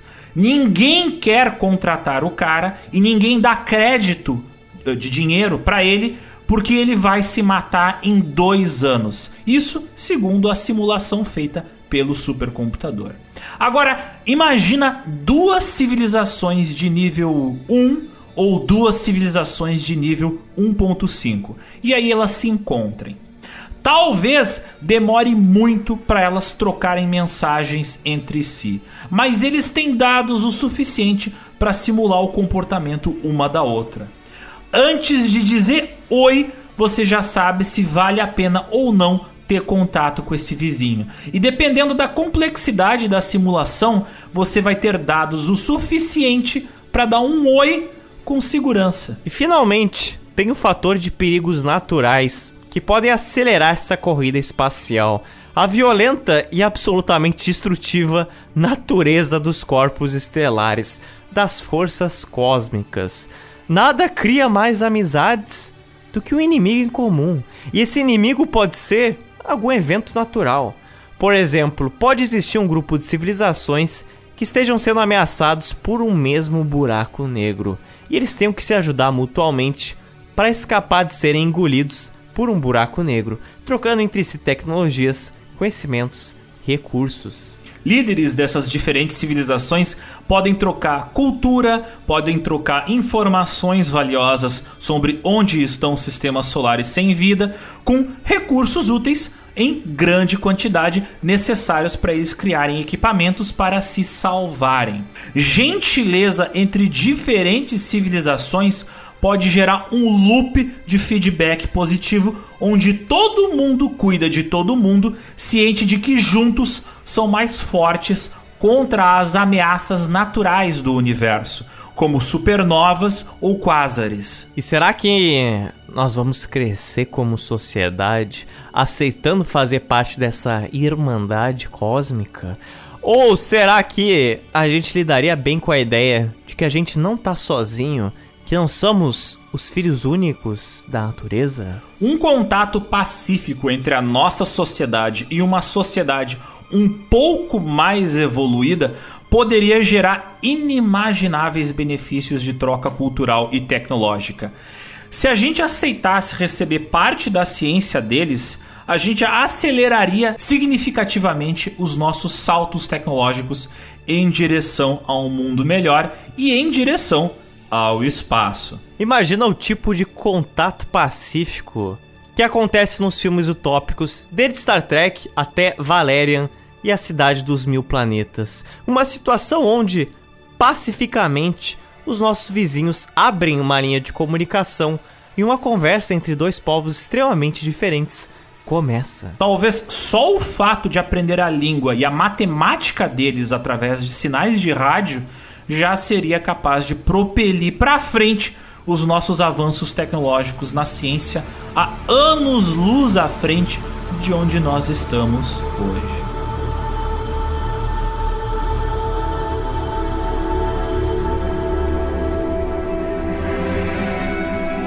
Uma outra maneira de detectar a presença de povos espaciais avançados é a possibilidade de que, caso a gente sobreviva até se tornar uma civilização 1.5 e comece a viajar mais entre diferentes sistemas solares, a gente se depare, como a gente disse antes, com as ruínas deixadas para trás, ruínas. Porque estatisticamente é bem provável que algumas civilizações em nossa galáxia tenham evoluído e deixado o seu berço, tenham abandonado o seu planeta de origem sem nunca mais voltar para ele.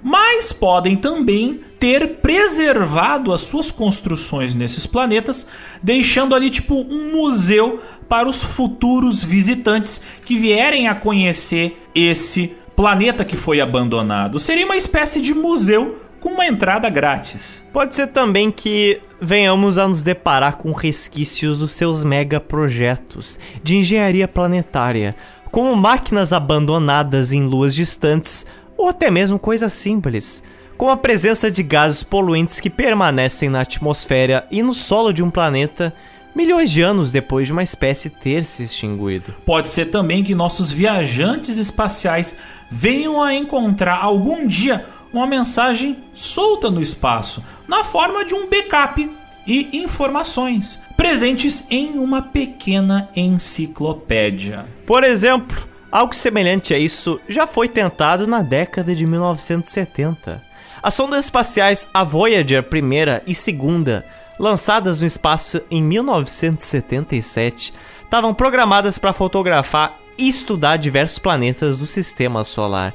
E depois disso, elas iriam seguir em frente, elas iriam rumo ao desconhecido para fora do sistema solar. Sabendo disso, alguns cientistas e pesquisadores, entre eles o famoso Carl Sagan, sugeriram grudar em ambas as sondas um disco de ouro contendo 115 imagens mostrando diversas paisagens e aspectos da vida da Terra, além de uma variedade de sons naturais, como os sons de ondas do mar, sons do vento, trovões e animais. A isso, eles adicionaram bastante conteúdo de áudio para representar a humanidade. Eles inseriram saudações faladas em 55 línguas antigas e modernas, além de várias músicas de vários estilos, desde Chuck Berry a Mozart. Olha que disco eclético, cara. Carl Sagan multicultural.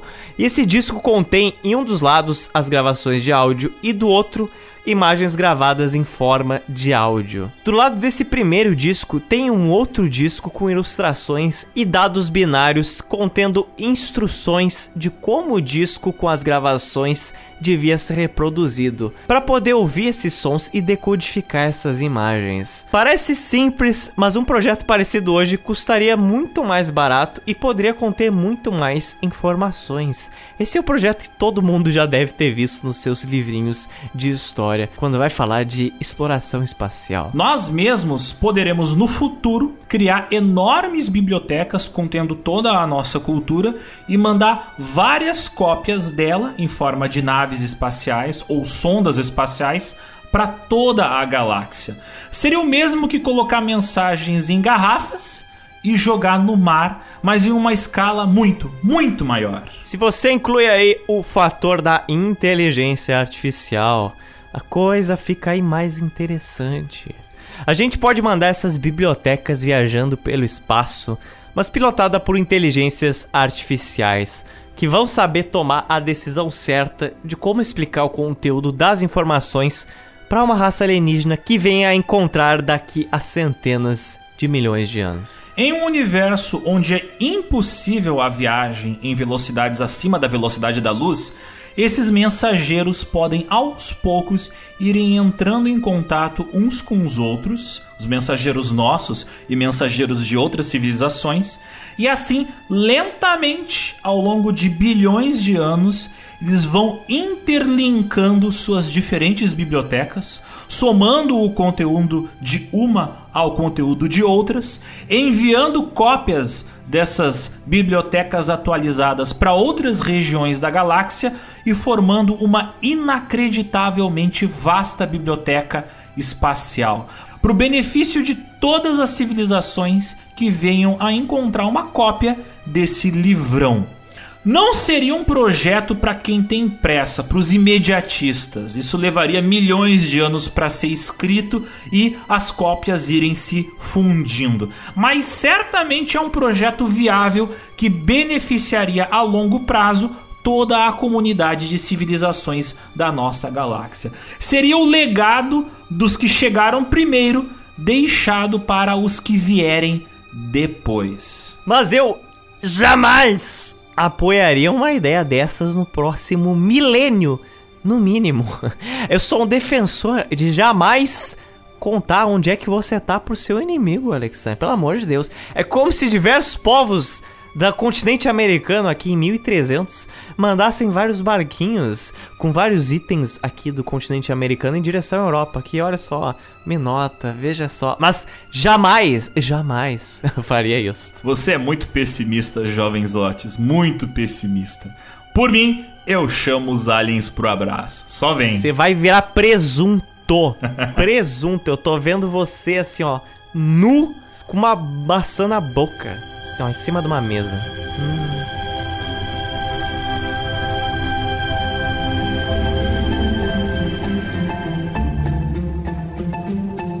Mas isso nos leva a retomar um tema que a gente discutiu antes nesse episódio, que é o conflito entre diferentes civilizações alienígenas. Ou um tema mais bobo que esse, na minha humilde opinião, a invasão alienígena. Tá aí uma coisa que, do ponto de vista de recursos, na minha opinião, não faz sentido. Claro que filmes como Independence Day, A Quiet Place ou Edge of Tomorrow ou Ataque dos Invasores de Corpos, eles são filmes muito divertidos, é muito legal ver o Will Smith dando soco na cara de alienígena, é engraçado e tal, mas do ponto de vista prático, isso não faz sentido nenhum uma invasão alienígena. Em todas essas obrinhas cinematográficas, uma civilização alienígena invade o planeta lá para conquistar os recursos ou roubar eles, sejam minerais ou até mesmo como água, hidrogênio, urânio e ferro. O problema é que, estatisticamente, existem outros planetas com os mesmos recursos minerais em sistemas solares espalhados por toda a galáxia, sem humanos! Então já vale muito mais a pena extrair esses recursos da sua vizinhança do que até um lugar distante arrumar treta com humanos para arranjar esses materiais. Por exemplo, digamos que você tenha que fazer um sanduíche para matar a sua fome enquanto ouve esse delicioso podcast.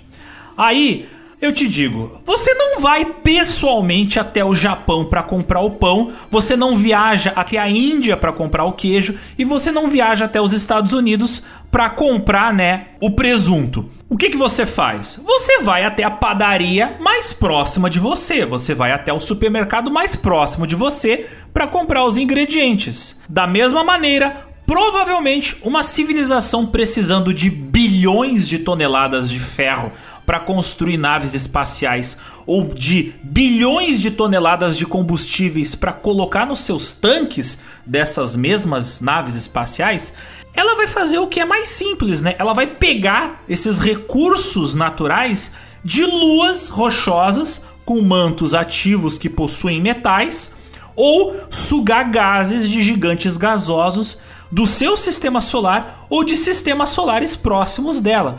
Por exemplo, aqui no nosso sistema solar nós temos Júpiter e Saturno, que tem um monte de recursos disponíveis em abundância que podem ser úteis para nossa civilização até a gente chegar a nível 1.5. E mesmo que a gente jamais saia da civilização nível 1, mesmo que a gente acabe com todo o petróleo do planeta Terra, por exemplo, na lua Titã, que gira em torno do planeta Saturno, que a gente já falou várias vezes que ela tem hidrocarbonetos, pois é, se acabarem os hidrocarbonetos do petróleo aqui da Terra, a gente pode pegar a quantidade gigantesca de hidrocarbonetos que tem lá em Titã, que é uma lua, como a gente já disse, maior que o planeta Mercúrio. Isso sem falar na quantidade inimaginável de metais úteis que estão disponíveis no nosso cinturão de asteroides entre Júpiter e Saturno, assim como aqui do lado na Lua. E mesmo que você gaste todos os recursos dos planetas sem vida do seu sistema solar, novamente tem um monte de matéria-prima para fazer robôs, naves espaciais, naves geracionais e supercomputadores de todos os tamanhos que você quiser. Recursos disponíveis em planetas que estão se formando em torno de estrelas jovens, planetas que não possuem vida. Porque, estatisticamente, existe um número muito maior de planetas com recursos naturais que não possuem vida do que planetas que possuam vida. Então, por uma civilização espacial que está extraindo recursos de diferentes sistemas solares para construir coisas novas, talvez seja muito mais simples simplesmente você pegar esses recursos de planetas que estão vazios.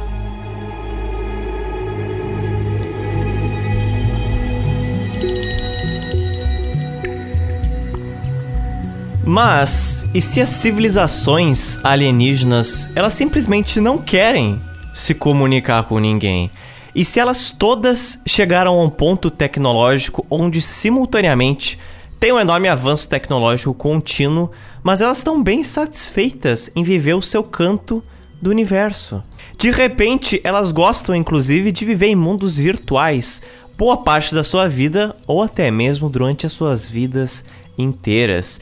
Que na verdade, é claro, nós sabemos que o meio virtual é o mundo correto de viver sem fazer nenhum julgamento de valor, é claro. É sim, né, Zotis? Viver ali dentro do metaverso do Zuki, é isso que tu quer. Mas, mesmo que esses alienígenas não queiram atender a nenhuma ligação nossa, não queiram responder a nenhum áudio do WhatsApp enviado por nós, ainda assim existem maneiras de encontrar eles. Você não deixa os caras em paz aí depois você não sabe que é exterminado quando encontrar alienígenas. Então eu já estou dando o recado aqui. Deixa a gente falar com os aliens, Otis. Olha só, em 2015, astrônomos perceberam que o estranho comportamento de uma estrela a 1470 anos-luz da Terra estava muito estranho, muito estranho mesmo. Essa estrela chamada de KIC 84 622852, também conhecida como WTF Star, ou em bom português, estrela que porra é essa? Essa estrela, meus amigos, essa estrela, quase todo mês você tem uma notícia nova envolvendo ela. Parece estrela de Hollywood. Os astrônomos notaram que a luz dessa estrela parecia variar em luminosidade, em uma frequência anormal. Alguns astrônomos imaginam que exista uma nuvem de poeira e ou de detritos girando em torno dela, passando na frente dela e fazendo com que a luminosidade dela pareça aumentar e diminuir aqui do nosso ponto de vista. Mas também pode ser uma coisa completamente diferente. Existe uma vaga possibilidade que o que esteja passando em frente a essa estrela seja um enxame de Dyson, capturando a energia da estrela ou mesmo que existam construções sendo feitas próximas da estrela. E aqui a gente muda o nosso foco de busca por civilizações extraterrestres. De repente, a gente não deveria focar só em procurar sinais de comunicação, mas atentar para indícios de tecnologia alienígena e não ficar procurando pelo pessoal específico, pela galera da comunicação, porque talvez o espaço ele seja habitado por uma galera muito mais focada em engenharia. Quando um planeta que gira em torno de uma estrela passa em frente a essa estrela, os astrônomos conseguem perceber que a luminosidade da estrela diminui um pouquinho, só que bruscamente.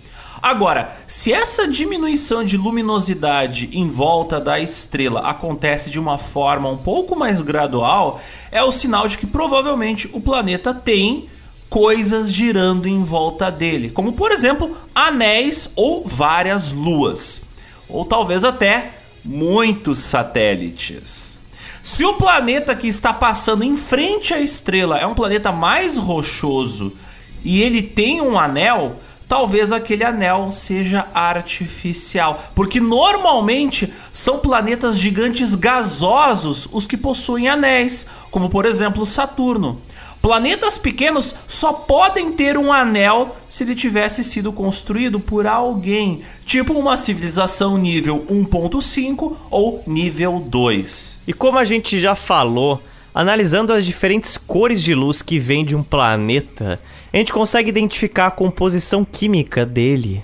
Então imagina um planeta coberto de estruturas artificiais, tendo todo aquele metal refletindo a luz da sua estrela na direção dos telescópios dos nossos pesquisadores. Através de uma análise espectrográfica da luz, é possível entender até a composição da atmosfera desse planeta. Por exemplo, sinais de grande quantidade de monóxido de carbono ou poluentes que não são encontrados na natureza, eles podem indicar a presença de uma civilização como a nossa, que está poluindo pra caramba a sua atmosfera durante seu processo de evolução tecnológica. Uma civilização que esteja ali pelo nível de 0.7. Nós podemos usar também o infravermelho para encontrar alienígenas. Qualquer civilização que use grandes quantidades de energia acaba produzindo grandes quantidades de energia térmica que é dissipada. Por exemplo, um computador. O computador ele está ligado por muito tempo, ele esquenta. Agora imagina máquinas gigantescas girando em torno de um planeta. Imagina um hiperdrive de uma mega nave espacial ou uma giga usina de processamento de minerais de asteroides. Se a gente encontrar regiões do espaço onde a quantidade de calor, por exemplo, em um sistema solar, não corresponde com a energia emitida pela estrela desse sistema, pode significar que existam ali mega construções industriais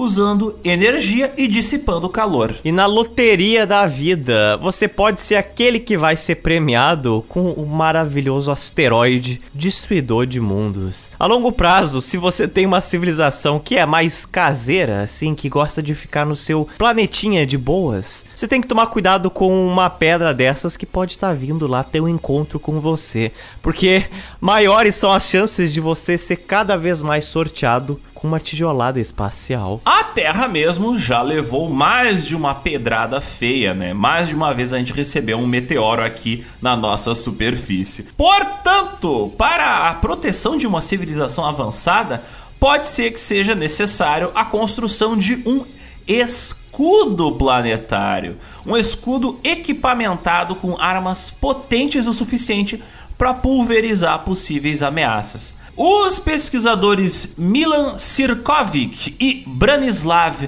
Vukotic sugeriram em um trabalho que eles publicaram no jornal científico Acta Astronáutica que civilizações tecnologicamente avançadas poderiam criar escudos que amortecem os efeitos perigosos, por exemplo, de explosões de estrelas, de supernovas, ou poderiam eliminar o risco de rajadas de raios gama vindo de estrelas com jatos de energia.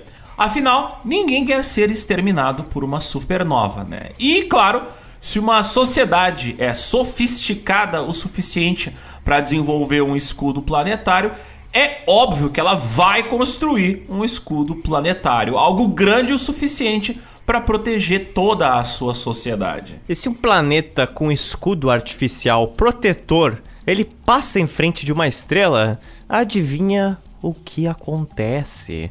Acontece isso mesmo. Você poderia detectar essa estrutura através de uma análise cuidadosa da diminuição da luz anormal que o planeta causaria ao passar em frente à estrela. A sombra desse planeta seria diferente da sombra que um planeta normal faria ao passar na frente da sua estrela. E uma civilização de nível 2 apesar dela ser extremamente tecnológica, talvez ela não vá começar os seus grandes projetos de engenharia minerando luas e minerando planetas. Porque decolar de uma lua ou de um planeta envolve um gasto frequente de combustível que pode ser melhor aproveitado de outra forma. Que forma? A mineração de materiais para a construção de naves pode ser ideal em asteroides, porque eles normalmente são ricos em metais e eles têm pouquíssima gravidade, o que é muito útil para você sair e chegar nele. Uma das maneiras da gente identificar sinais de uma civilização tecnologicamente avançada é olhar para os cinturões de asteroides de outros sistemas solares e prestar atenção se existe alguma movimentação estranha acontecendo por lá.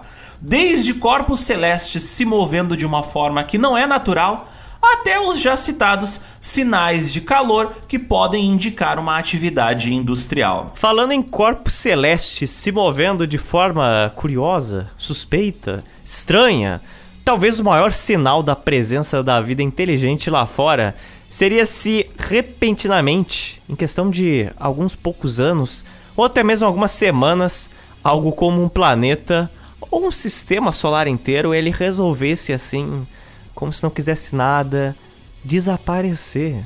Né? Isso, isso levantaria umas suspeitas. Não estamos falando aqui do resultado de um disparo de uma estrela da morte, como no filme Star Wars. A gente está falando aqui da possibilidade de alguma civilização nível 3 precisar de tantas matérias-primas que chega ao ponto de consumir todos os recursos de planetas inteiros para ela conseguir imprimir ou construir os equipamentos necessários para ela. Ou, claro, né? Pode ser uma filial da Braskem afundando algum planeta inteiro. Sei lá, né? Nunca é, se sabe. Tem esse detalhe. Tem esse grande detalhe.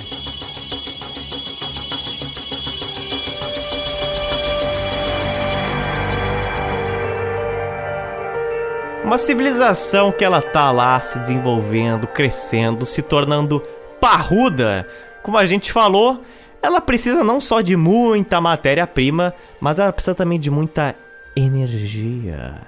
E como a gente já falou, segundo a nossa escala de Kardashev, as civilizações do nível 2 e 3 são aquelas que começam a pegar energia diretamente das estrelas. E para capturar o máximo de energia possível das estrelas, é preciso aprisionar as estrelas com um enorme escudo em volta da estrela, que a gente chama de esfera de Dyson. Uma enorme esfera que cobre toda a estrela e por isso mesmo absorve toda a energia que a estrela emite. Como a gente comentou, uma estrutura sólida em volta de uma estrela pode não ser o ideal pela pressão que ela for fazer, no caso de tanta energia acumulada. Então é possível que outra opção seja um enxame de Dyson, uma nuvem de painéis em volta dessa estrela, absorvendo a energia dela. Ou quem sabe uma série de anéis girando em volta da estrela. Vocês querem um exemplo concreto de uma estrela que ela é suspeita de possuir uma dessas estruturas? Em 2014, a estrela Epic 2042 78 91 6 foi descoberta pelo telescópio espacial Kepler da NASA.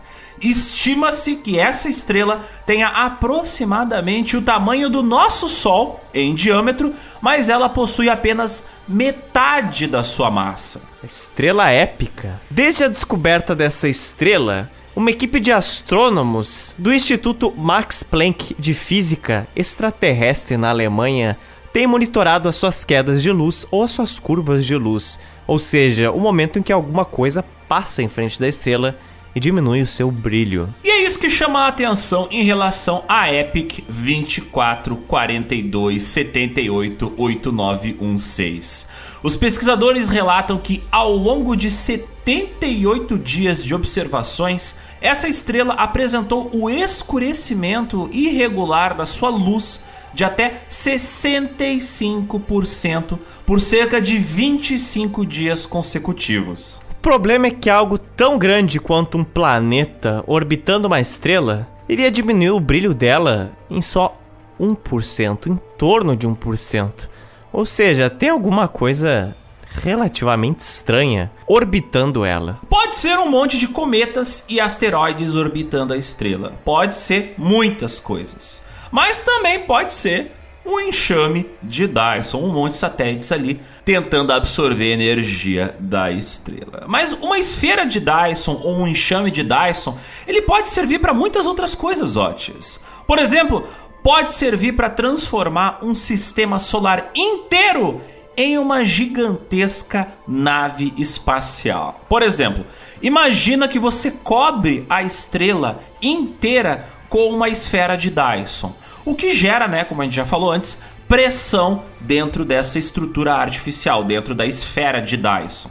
Porque a energia da estrela está se acumulando lá dentro, mas não consegue sair. Então, você faz uma abertura em um dos lados da esfera de Dyson e muita energia da estrela começa a sair por essa abertura, o que propele a estrela mais para frente. Você vai transformar aquele sol literalmente em um motor de propulsão e todos os planetas que giram em torno da estrela, por força da gravidade, eles vão acompanhar essa estrela. Caraca, é um trenzinho da alegria versão cósmico. Que horror! Mas usar esse tipo de equipamento tem também lá suas vantagens. Você podia manipular a temperatura da estrela, esfriando ela e fazendo ela durar por mais tempo. Tipo, muito mais tempo. Mais alguns bilhões de anos, atrasando a morte da estrela. Em cerca de um bilhão de anos, o nosso próprio Sol ele já vai ter começado a inchar e ele vai tornar a vida na Terra praticamente impossível, ao menos da forma como a gente conhece hoje. Isso se até lá a gente não fizer a nossa própria esfera de Dyson, tanto para fazer o Sol durar mais, quanto para a gente recarregar as nossas baterias.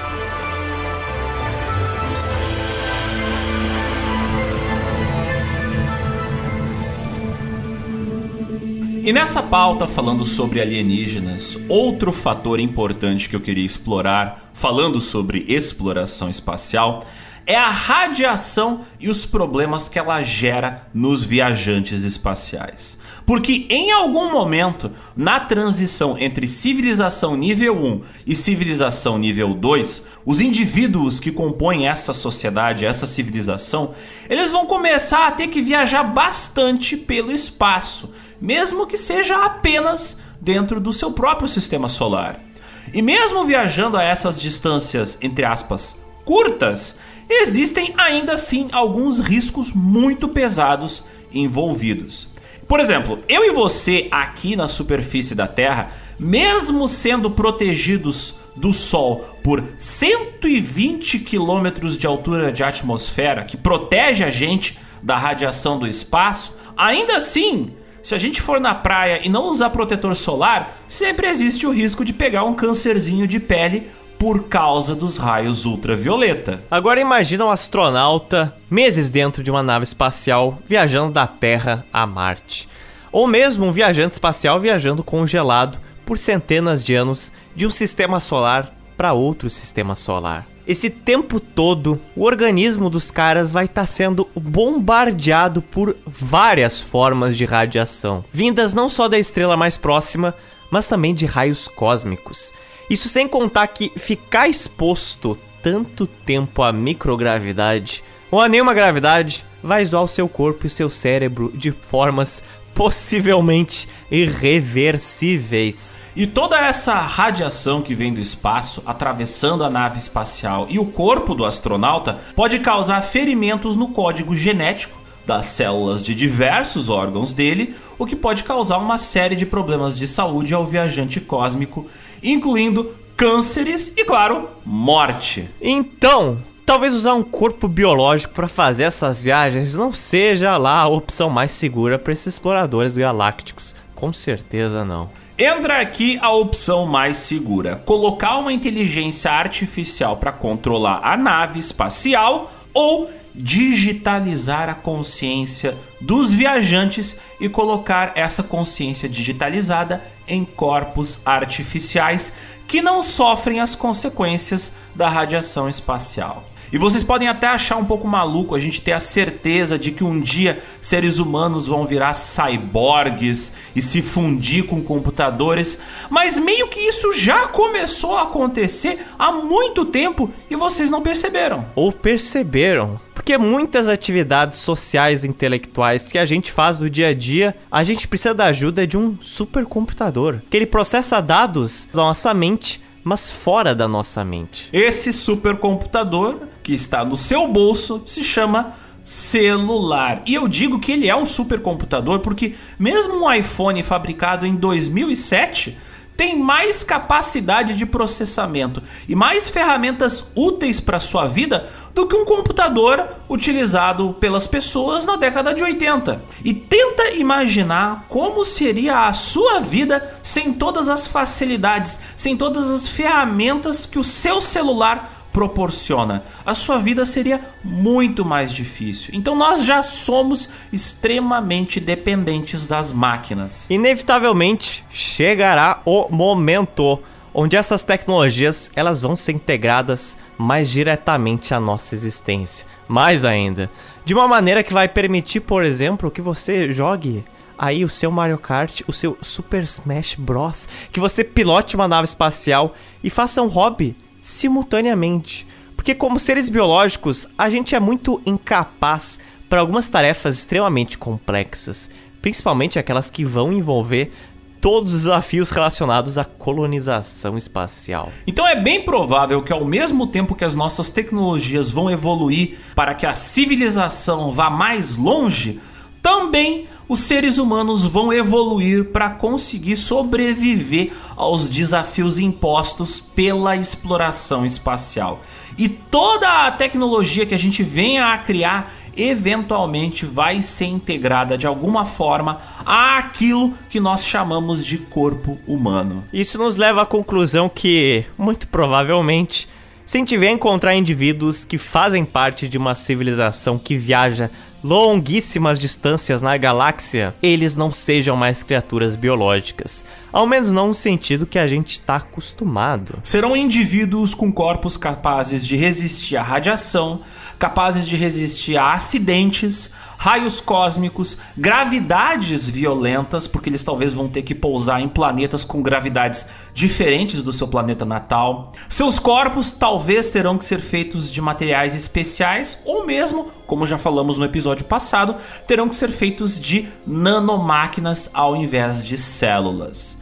Esses indivíduos também serão capazes de espalhar cópias deles pelo espaço, às vezes talvez até deixando um backup em casa no eventual caso de um acidente necessitar de uma cópia sua. Parece um pouco distópico abordar esse tópico, mas é uma solução bem prática para o limite da velocidade da luz. Porque não existe uma maneira da gente viajar pelo espaço na velocidade da luz ou acima dela. A gente vai ter que buscar algum tipo de resolução para enfrentar essa longa duração das viagens em outras partes da galáxia. Talvez o pulo evolutivo que uma civilização precisa para deixar de ser uma civilização nível 2 e virar uma civilização nível 2.5 e eventualmente uma civilização nível 3 é se tornar uma civilização de seres pós-biológicos. Eu não diria máquinas, mas seres pós-biológicos. Apenas se tornando mais resistentes em relação aos riscos das viagens espaciais é que os indivíduos dessas civilizações vão conseguir explorar todo o espaço à sua volta. No nosso caso, isso não significaria abandonar nossas emoções, nossos amores, desejos, paixões e gostos provavelmente a gente continuaria sendo, de certa forma, humano, mas com uma casca bem mais resistente. Nós seríamos o mesmo software de hoje em dia, mas com outros updates e rodando em um PC mais potente. A não ser que a gente não queira. Talvez a colonização no sentido espacial pode não envolver a dominação de outros povos, mas uma questão de sobrevivência da nossa própria espécie. Como já falamos antes, existem muitos riscos no espaço: explosões de raios gama, supernovas explodindo, ou até mesmo aqui a estrela do nosso sistema solar, o nosso Sol, um dia pode se tornar um risco para nossa sobrevivência. Então, viajar para outros lugares, terraformar planetas inabitáveis ou fazer colônias soltas pelo espaço pode ser uma questão inevitável de sobrevivência. Civilizações inteiras, tipo as de nível 1 e 2, podem ter tecnologia suficientemente evoluída para fugir do seu planeta, mas apenas com as suas malas. E uma civilização desesperada para fugir de uma ameaça pode ter que embarcar em uma nave espacial com todos os seus cidadãos, sua cultura, o que puder trazer de pedaços do seu planeta e amostras do seu bioma, e até ter que viver por um tempo como nômades em frotas gigantescas com centenas até milhares de naves. Se esse povo todo for pós-biológico, isso só aumenta as chances de sobrevivência deles.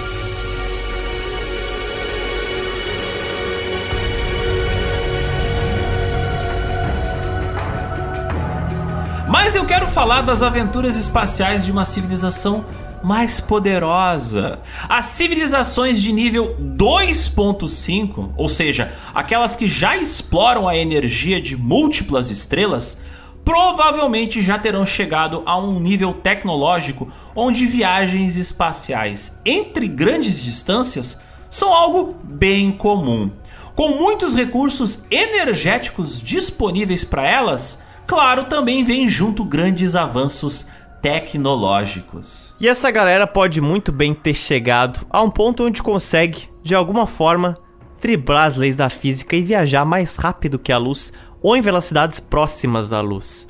E se as naves espaciais dessas civilizações estão se cruzando o tempo todo no cosmos, talvez a gente consiga detectar os rastros das arrancadas e das freadas delas. Porque para viajar em velocidades próximas da luz, você precisa de muita energia. E toda vez que uma nave dessas acelera para viajar ou freia na hora que chega próximo do seu ponto de chegada, ela pode deixar um rastro de energia atrás dela um rastro de energia ou de gases ionizados, como quem deixa uma marca de pneu no asfalto e fumaça de pneu queimado no ar quando dá aquela arrancada no seu chevette. Imagina só você flagrar com seu telescópio um pega de destroyers estrelares, ou mesmo um Velozes e Furiosos acontecendo ao vivo no hiperespaço. Mas enfim, todos esses rastros podem emitir luz infravermelha, que a gente seria capaz de detectar utilizando satélites como o recém-lançado o James Webb, que ele tem câmeras de alta resolução e sensores focados para só detectar a luz infravermelha.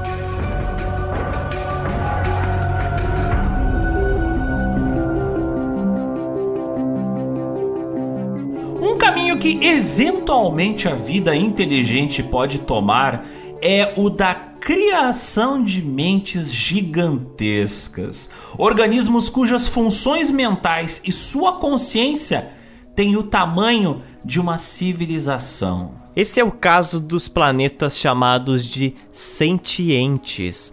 Planetas inteiros que têm uma enorme mente cobrindo a sua superfície. Mas o que a gente quer dizer com mente? A gente quer dizer um planeta megamente? O que, o que estamos falando? Parece estranho, mas faz algum sentido. Por exemplo, hoje, sociedades, países, eles funcionam de certa forma como gigantescos organismos.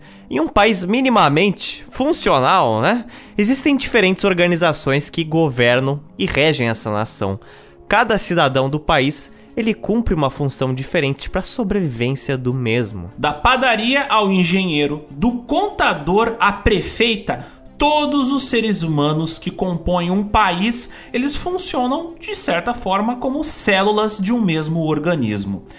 Mas eu te pergunto, e se, tecnologicamente falando, uma sociedade evolui demais, ao ponto onde a sobrevivência do planeta é ameaçada pelos diferentes organismos ou países que estão em sua superfície?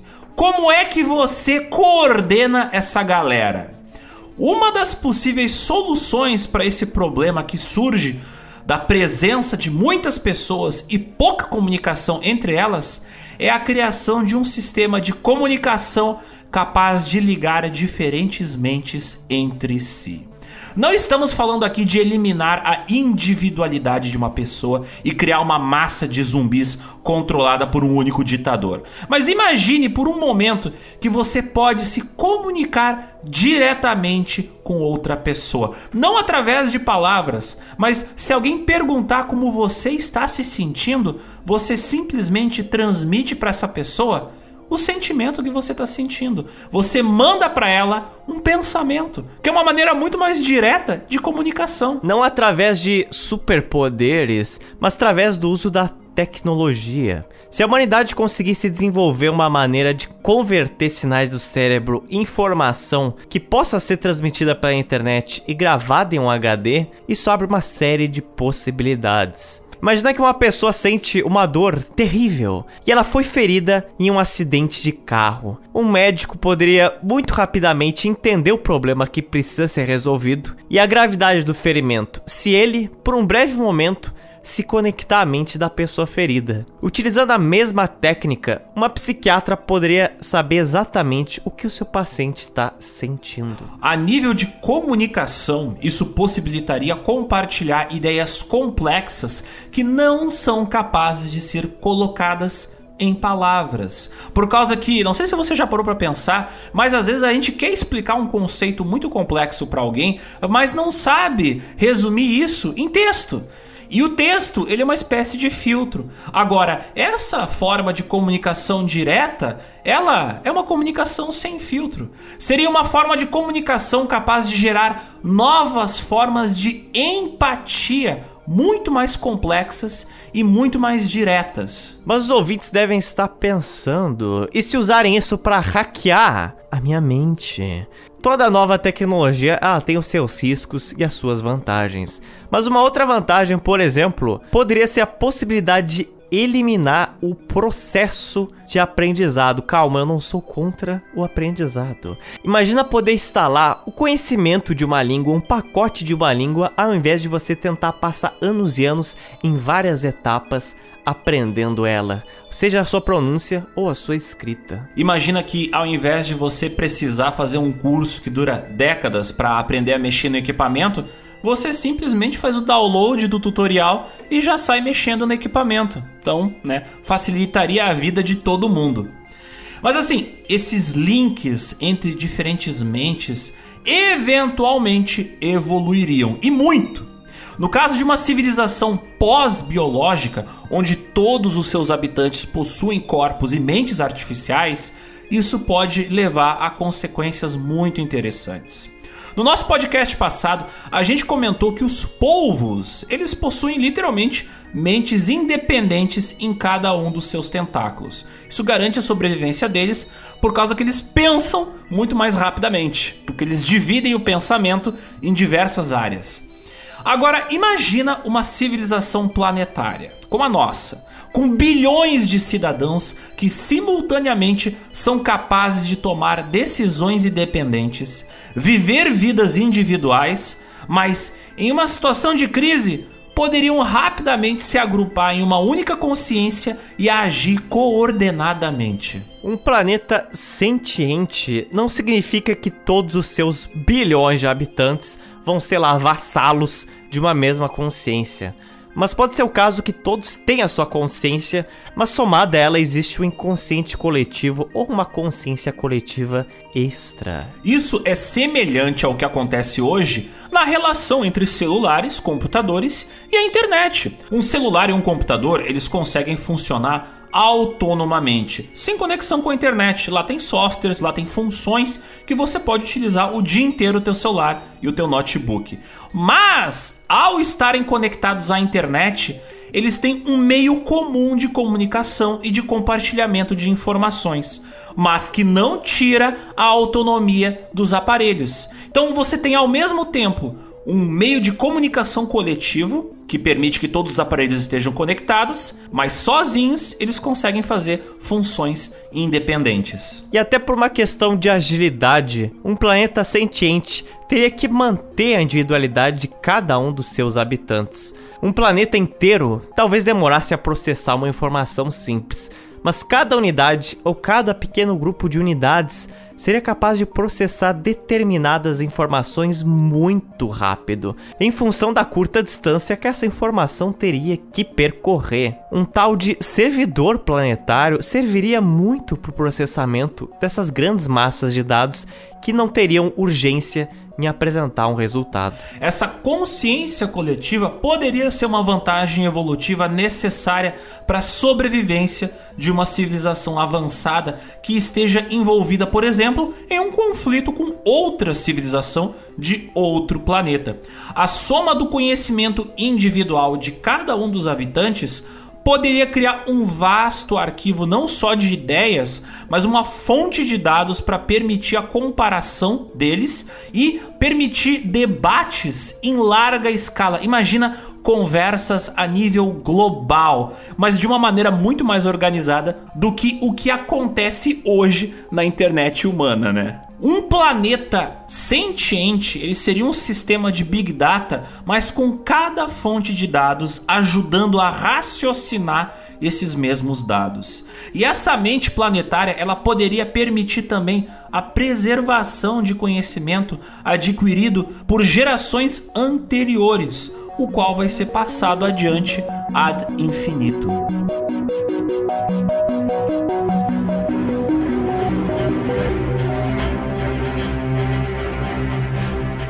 Civilizações de nível 3, aquelas que na escala de Kardashev são capazes de extrair e utilizar os recursos energéticos de uma galáxia inteira, comparados a nós, eles seriam praticamente deuses. Essa é uma galera que pode ter chegado ao ponto de fazer bilhões de esferas de Dyson. E na falta de estrelas, pode ter minerado nebulosas ou gases solto pelo espaço para fabricar quantas estrelas eles precisarem, do tamanho e composição química que preferirem.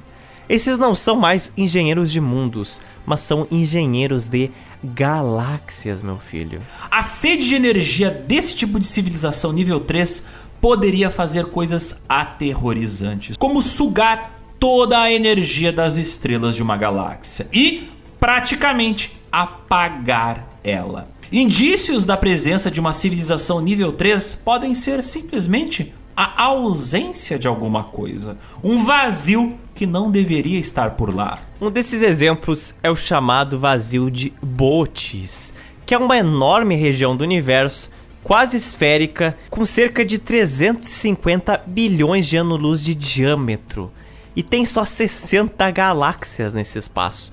O número que deveria ser em torno de duas mil galáxias. Esse enorme vazio parece não seguir a distribuição normal de galáxias pelo espaço. Cientistas estimam que existem, em média, aproximadamente cerca de uma galáxia a cada 10 milhões de anos-luz. O que significa que, se essa região tivesse a quantidade, entre aspas, normal de galáxias, ali deveriam haver aproximadamente duas mil galáxias ali dentro do vazio de Boots. E aí fica a pergunta: será que alguém comeu, alguém papou as galáxias que estavam ali antes? Ou isso é um fenômeno natural? Pois é, eu chego aqui com uma resposta. Sim, Zotes, isso é um fenômeno natural do espaço. Não foi o Galactus lá que engoliu tudo. Assim como galáxias são aglomerados de estrelas com grandes vazios entre cada galáxia, clusters ou aglomerados de galáxias possuem alguns espaços vazios entre eles. No universo observável já foram identificados muitos desses vazios entre grupos de galáxias. Então, não é algo estranho que exista o grande vazio de Boots, por causa que existem outros grandes vazios parecidos com ele. Mas ao invés de destruir, engenheiros cósmicos, eles podem estar tá construindo, eles podem estar tá montando estruturas incríveis, as quais jamais serão possíveis de surgir naturalmente. Se você acha estranho que exista sistemas binários nas galáxias, que seria um sistema solar onde tem duas estrelas, espera só para ver o tamanho desse bichão aqui. Porque uma dessas estruturas hipotéticas que seria possível de ser construída e que tem uma estabilidade gravitacional para se manter sem que se quebrar, é um sistema composto de nove estrelas. Nove estrelas, do mesmo tamanho, orbitando um buraco negro supermassivo. Tamanha é a gravidade desse grupo de estrelas que ali, nesse sistema com nove estrelas com um buraco negro no meio, poderia ter 550 planetas do tamanho da Terra girando em torno dessas estrelas, em uma órbita habitável para a vida. Claro que esses planetas teriam que estar muito mais distantes do seu grupo estelar do que a Terra está distante do Sol. E os anos dessa constelação de planetas seriam infinitamente mais longos que os nossos, mas ainda assim seria uma belíssima obra de engenharia espacial. O ouvinte agora que mora em Fortaleza, ele está tendo espasmos. Por que, que você vai ter nove sóis, gente, mal lidamos com um. É a pessoa desocupada. Ai, ui, sou uma civilização nível 3. Eu quero fazer Fortaleza vezes 3. Mas para quê? Não faça isso. Imagina tomando um bronzeado de 9 sóis. é um bronze, hein? Vai ter que usar o protetor solar nível 500, titânio. Aquele cheiro de. Sobe aquele cheiro de caatinga, assim, sabe? Meu Deus. Mas aí o ouvinte pergunta, tá, mas por que, que eu vou querer meter nove estrelas juntas e 550 planetas girando em torno delas? Qual, qual seria a utilidade para esse tipo de sistema solar? Para que uma civilização de nível 3 construiria uma coisa dessas? Bem, primeiro, porque eles podem. Segundo, porque é bonito. Terceiro, porque eles querem. Mas esse tipo de sistema solar, ele poderia ser uh, útil no sentido de um museu. Por exemplo, toda vez que uma civilização nível 3 absorvesse toda a energia de uma estrela e essa estrela se apagasse, Talvez essa civilização nível 3 quisesse guardar alguns dos planetas que giravam em torno dessa estrela que eles mataram. Então eles vão lá e pegam esses planetas, colocam nesse sistema solar e preservam os planetas. Olha que bonito! Um museu de planetas. Não gostei. Não, não pagaria para entrar nesse museu, não. Seria gratuito, Zotes. Tu acha que eles cobram dinheiro esses caras? ah, não sei. Pode pagar em sol, em silício.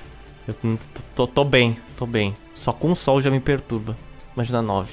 Esse sistema, ele também podia servir como uma reserva biológica. Toda vez que uma civilização quisesse salvar um planeta ou um bioma da extinção, ele iria trazer esse planeta, esse bioma, para esse sistema solar. É como se cada um desses planetas tivesse a sua reserva natural completa.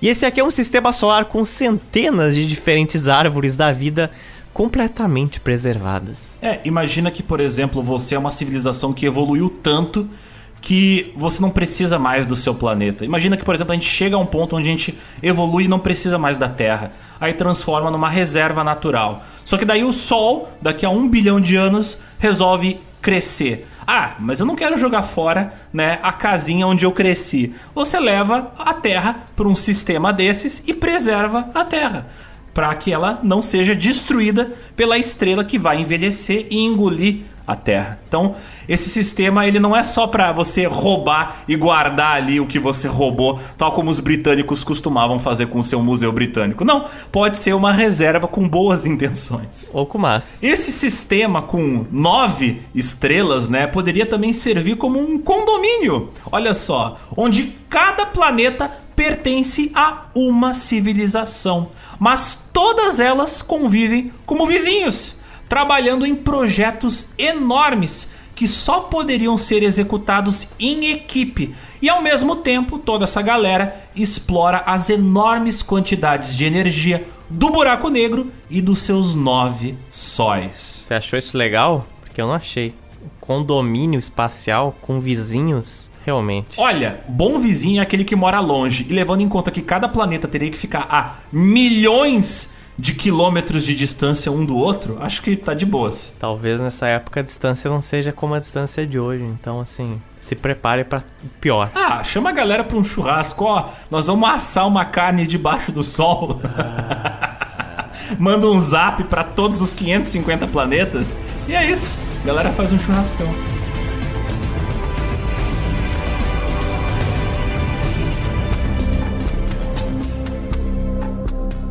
Indo agora para uma categoria acima das civilizações nível 3, agora a gente vai para civilizações nível 4, aqueles que já transcenderam esse universo. Raças alienígenas tão tecnologicamente avançadas que, não estando satisfeitas em explorar a energia do universo, talvez sejam agora capazes de criar o seu próprio universo. Você acha que condomínio com nove sóis era algo ruim? Se liga nisso aqui. Uma civilização nível 4 podia muito bem fazer um universo inteiro só para servir de bateria dela. Porque pode ser que em algum momento o nosso universo, que tem uma dimensão temporal e três dimensões espaço, não seja o suficiente. Porque a gente está vendo aqui cada vez mais que nada é suficiente, né? E pode ser que para avançar tecnologicamente, uma civilização tenha que criar o seu próprio universo, com dimensões espaciais adicionais, com 4, 5, 6 dimensões. Isso permitiria eles usar propriedades de espaço e matéria que seriam inimagináveis pra gente. Eu fico pensando no problema que os modeladores 3D vão ter. Caraca, você vai ter que manipular seis dimensões, já, já é difícil três ali no, no, no Blender, no Maya. Seis vai vender muito curso no Senac. Então, Zods, você vive me falando que o Blender não tranca quando ele faz figuras 3D. Aqui, talvez, fazendo figuras 4D, 5D, 6D, aí talvez ele vai trancar. Olha, de pé, né? O ser humano adora encontrar problemas, eu tô vendo aqui. Tendo seu computador fritado no condomínio de nove sóis o Blender não roda. tô vendo, tô vendo. Mas essas civilizações de nível 4, eles seriam donos, literalmente, do seu próprio tempo e do seu próprio espaço. Eles seriam capazes de fabricar tempo e espaço. Se corresponde com a realidade a tese de que vivemos em um universo que é uma pequena bolha em meio a um mar de outros universos, como se o nosso universo fosse apenas um dos vários universos dentro do multiverso, algumas dessas civilizações poderiam ter a capacidade de viajar entre esses diferentes universos. Seriam alienígenas vivendo fora da nossa realidade, transitando entre outras realidades.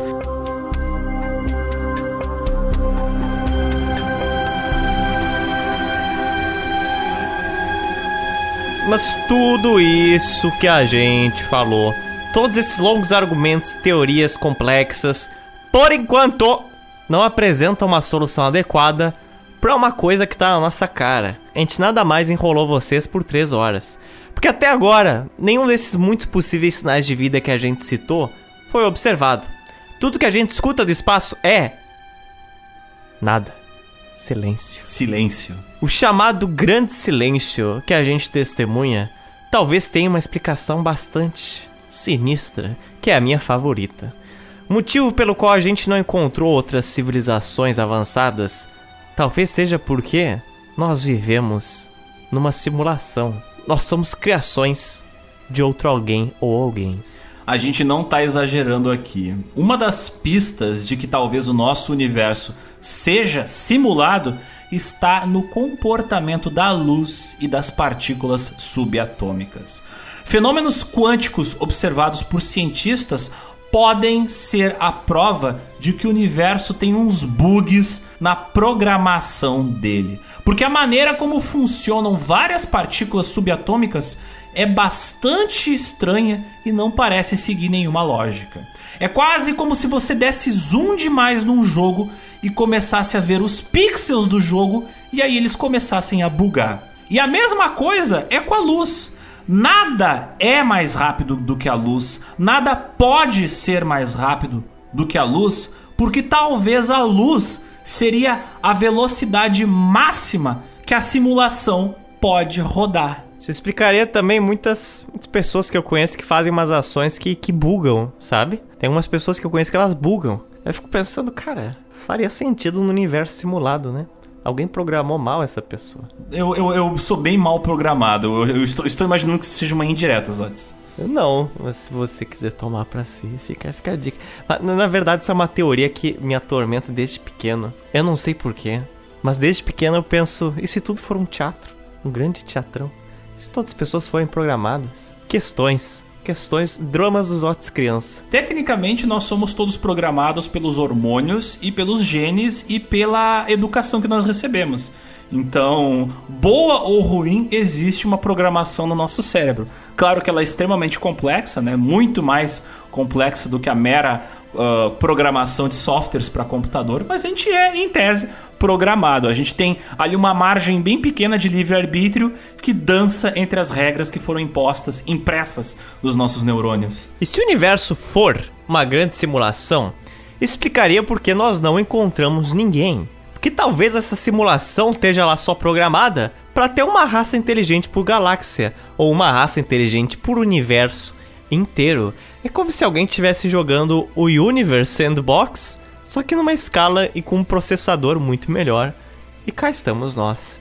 Talvez humanos muito inteligentes, avançados, humanos de civilização nível 4 ou 5, eles criaram uma simulação do universo inteiro para entender como é que surgiu a vida na Terra e como é que foi que aconteceu a história humana. E através dessa simulação, eles podem estar tá nos observando e assim descobrindo coisas sobre o seu próprio passado, eles podem estar desvendando mistérios sobre informações que foram perdidas ao longo da história, ou nós nada mais somos que um TCC de um grande ser humano de nível 5. Nós somos um trabalho de conclusão, Alexa. Isso também nos leva àquela ideia da civilização de nível 5, aquela capaz de criar universos inteiros. Talvez a gente não viva em uma simulação, mas Talvez esse nosso universo, todo organizadinho, limpinho e com regrinhas da física e da química bem planejadas, talvez ele tenha sido construído por engenheiros cósmicos. Talvez a gente não viva em uma simulação, mas a gente esteja morando em um universo que foi feito por uma impressora 3D. Talvez esse universo seja real, mas ele foi criado artificialmente por alguém que podia, foi lá e fez.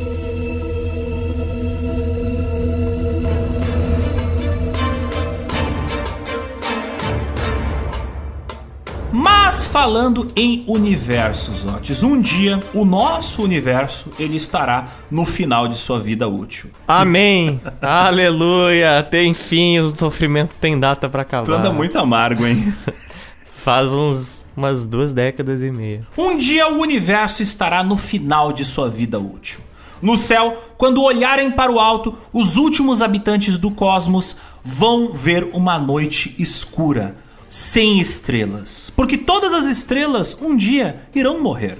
Mas ainda assim existe a possibilidade da vida inteligente seguir existindo neste universo sem luz.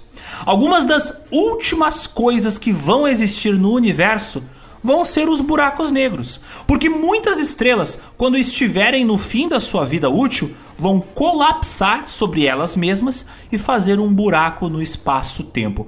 Um buraco que suga tudo que está próximo de si, inclusive a luz. Esses são os chamados buracos negros. Buracos negros existem hoje e observar eles é assustador, porque eles são as forças da natureza mais poderosas que existem. Eles literalmente dobram o tempo, dobram o espaço e devoram estrelas. Mas curiosamente, se existirem civilizações no finalzinho da história do universo, a galera que chegou realmente atrasada pra festa, no final de festa, os últimos a nascerem em um universo que já deu o que tinha para dar, essas últimas civilizações avançadas provavelmente vão ter que usar esses terríveis monstros cósmicos como a sua fonte de energia. Mas aí eu te pergunto, Alexander, você consegue ligar o seu carregador cósmico na tomada de um buraco negro? Consegue? Olha, Zotes, com um adaptador, qualquer coisa a gente consegue plugar no buraco. Ah, é mesmo? É. Ah, sim. E aqui no nosso caso, tem também como extrair energia diretamente dos buracos negros. E não é pouca energia, não não vai faltar eletricidade para encher as baterias dos smartphones das civilizações que vão habitar a órbita dos buracos negros. Será um universo com nenhuma estrela, poucas estrelas talvez, mas eles vão conseguir se alegrar ouvindo o deca bilionésimo episódio do GeoPizza em seus celulares. Vão estar lá as últimas civilizações do universo ouvindo Satis! Caraca, vai ter autotune. Já que vai ser no futuro, vai ser. Todas as nossas vozes terão autotune. Mas para isso, Zotes, para poder sugar a energia de um bagulho que suga o universo, eles vão ter que fazer um cheat code, eles vão ter que hackear o buraco negro para roubar a energia dele, literalmente roubar a energia dele. Quem rouba de ladrão tem 100 anos de perdão, né? Aqui no caso, quem rouba de ladrão tem 100 bilhões de anos de perdão. Uma coisa que a gente não comentou é que os buracos negros eles giram muito, eles giram assim para caramba. Porque estrelas, elas giram. Não sei se vocês sabem. E no universo, se uma coisa está se movendo, ela não vai parar de se mover até alguém interromper seu movimento. Ela simplesmente vai e segue. E mesmo depois da morte de uma estrela, o cadáver dela vai continuar girando. Por isso, uma estrela enorme que agora virou um supermassivo e pequeno buraco no espaço pode continuar girando. A massa não mudou e o giro não mudou. O que mudou foi só o tamanho. Então, sim, existem buracos negros que não giram, mas alguns buracos negros eles giram e até demais. Giram muito. Só que tem um detalhe: uma coisa que antes era grande e que agora ficou pequena, ela começa a girar muito mais rápido. Todo mundo já deve ter feito aquele experimento de girar em uma cadeira de escritório e você percebe que você gira muito devagar se tiver com os braços estendidos. Mas se você fechar os braços e grudar no seu corpo, a velocidade do giro do seu corpo acelera. Pois então, imagina uma coisa com o tamanho de uma estrela supermassiva. Aí ela morre, vira um buraco negro, não muda o peso, mas fica pequenininha. O que que acontece? Vai girar pra caramba.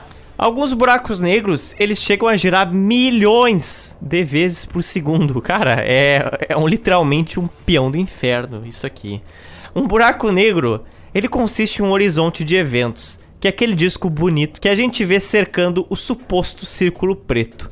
E no meio dele existe a singularidade, que é um ponto infinitamente pequeno sem área, onde toda a massa do buraco negro tá lá concentrada. Mas buracos negros que giram, ao invés de ter singularidade na forma de um ponto, eles têm a singularidade na forma de um anel. Um anel que gira muito. E como a gravidade de um buraco negro é extremamente poderosa, no horizonte de eventos e próximo do horizonte de eventos desse buraco negro, vocês vão ver que o tecido da realidade, o espaço e o tempo, eles são distorcidos pela gravidade violentíssima do buraco negro. Alguns de vocês devem ter visto aquele filme Interestelar, sabem do que eu tô falando. Para vias de comparação, imagina vocês, né, que colocaram um lençol bem lisinho, bem retinho, bem estendido sobre um colchão. Agora imagina que esse lençol reto, ele é o espaço-tempo. Agora pega o seu dedo e aperta com força no lençol. Você vai ver que forma uma depressão profunda ali no colchão. Ou seja, você está distorcendo o tecido. Agora gira o seu dedo. Você vai ver que o tecido em volta da ponta do seu dedo vai ser ainda mais distorcido pela força do seu dedo girando. É mais ou menos isso que acontece com o buraco negro. Ele é tão pesado que ele distorce o tempo e o espaço em volta dele. Algo parecido acontece com a gravidade gerada pelo buraco negro. Ele cria uma região de influência gravitacional em volta dele super violenta, chamada de ergosfera, que circunda todo o buraco negro. Se o tempo e o espaço eles estão completamente distorcidos na região do horizonte de eventos, em volta do horizonte de eventos, na ergosfera, o tempo e o espaço eles estão apenas meio zoados. Porque em buracos negros giratórios, a ergosfera tem poderosas forças rotacionais, porque recebe grandes quantidades de energia cinética na forma de rotação. E é aqui que entra o hack, é aqui que entra o cheat code.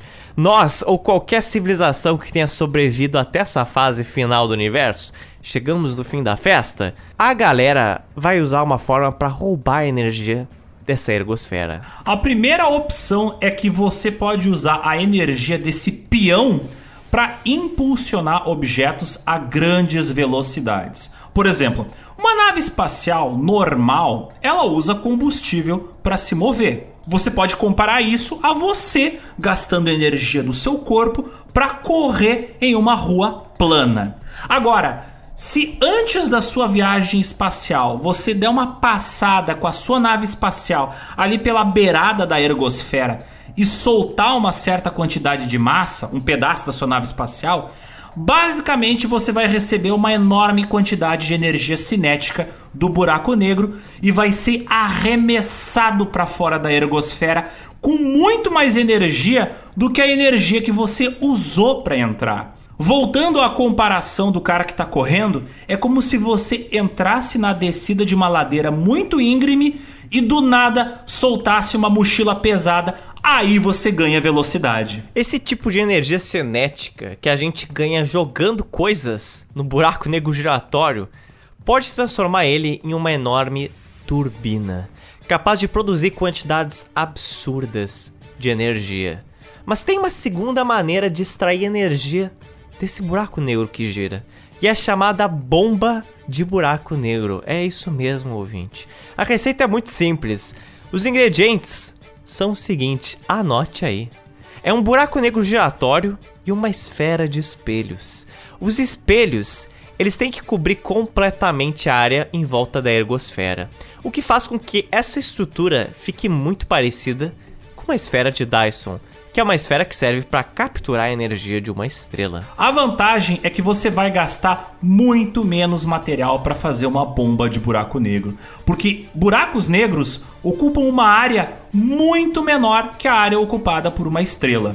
Bem, Agora que o nosso buraco negro está todo coberto com essa casquinha de espelhos, espelhos estes que estão virados na direção do buraco negro, né? A gente abre uma frestinha nessa casquinha e dispara um raio de energia eletromagnética para dentro dessa casquinha. Esse raio de energia vai perder um pouco da sua energia para o buraco negro, mas o restante vai ser acelerado pela ergosfera e vai ficar rebatendo nos espelhos e vai voltar para a ergosfera e bater no espelho e assim por diante, sendo amplificado pela ergosfera em um feedback positivo, onde ele vai absorvendo cada vez mais energia. E é essa energia amplificada pelo buraco negro que a gente vai roubar dele, abrindo uma frestinha no espelho. Dessa maneira, a gente pode ordenhar o buraco negro por trilhões de anos e estender por muito tempo a existência das civilizações, mesmo no finalzinho da festa, mesmo no finalzinho da longa história do universo. É irônico que um dos corpos celestes mais assustadoramente perigosos, eles podem vir a se tornar a última esperança da vida no universo quando ele não tiver mais nenhuma estrela viva.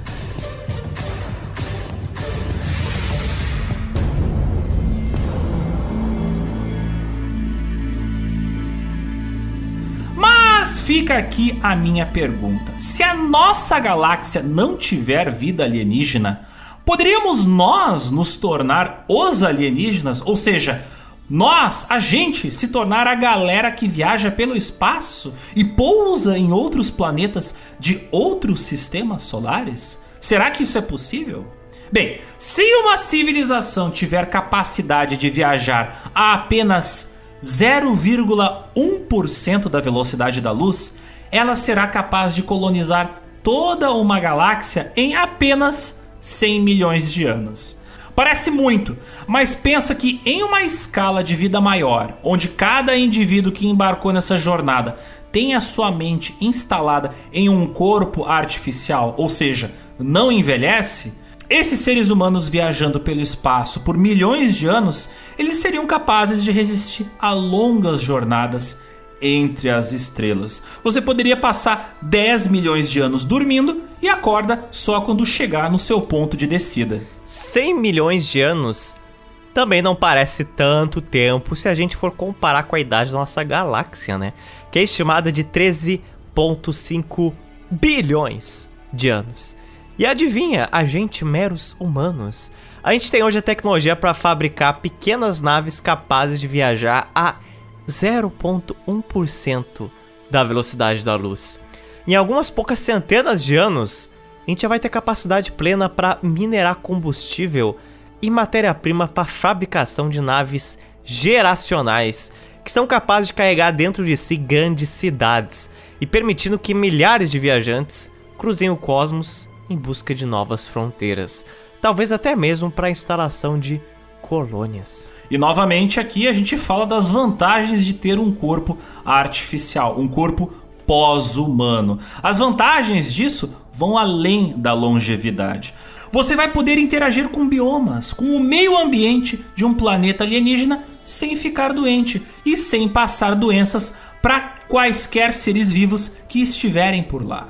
Então, se o cosmos é um grande deserto sem vida inteligente, não se preocupe, ouvinte. Talvez isso seja um convite para nossa civilização tomar a responsabilidade de explorar, estudar, conhecer e viajar através dessas novas e fantásticas fronteiras de planetas alienígenas. Porque a entropia, ela é a força mais poderosa do universo. E adivinha qual é a única força que contrapõe a poderosa entropia é a vida. E a vida inteligente é o cosmos pensando e olhando para si mesmo. Talvez o grande vazio, o grande silêncio à nossa volta, seja um convite do cosmos para que olhos curiosos eles venham a testemunhar sua beleza e a sua grandeza.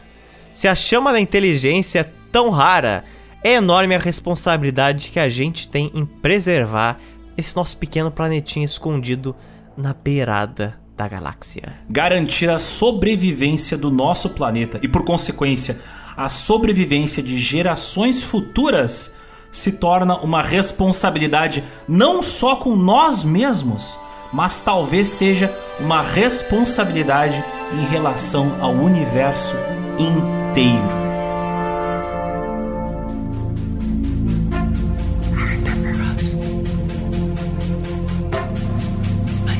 Indicações culturais para os nossos ouvintes que não estão satisfeitos, eles querem mais informações sobre as possibilidades da vida alienígena inteligente. E a minha primeira indicação cultural é um excelente podcast chamado Hangar 18, que trata principalmente de casos ufológicos no Brasil. Eu sou, pessoalmente, extremamente cético. Sou um cético extremamente chato em relação a histórias de alienígenas e seres verdinhos pilotando discos voadores.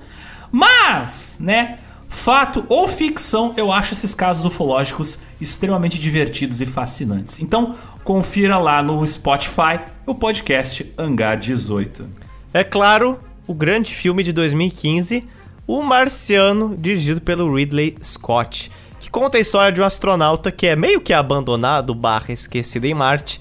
E ele vai lá plantar batatas para poder sobreviver até que chega alguém para resgatar ele. Esse filme é bem legal porque ele é baseado em um livro escrito por um cientista, então os perrengues que ele enfrenta são muito mais especulações baseadas em fatos científicos do que em grandes coisas mirabolantes e super ficcionais. Tem também um anime muito bom chamado Planetes, que ele tem 26 episódios e ele conta uma história que se passa no ano de 2075, quando a humanidade atingiu um ponto em que viajar entre a Terra e a Lua e as estações espaciais é uma coisa que faz parte da vida comum do dia a dia.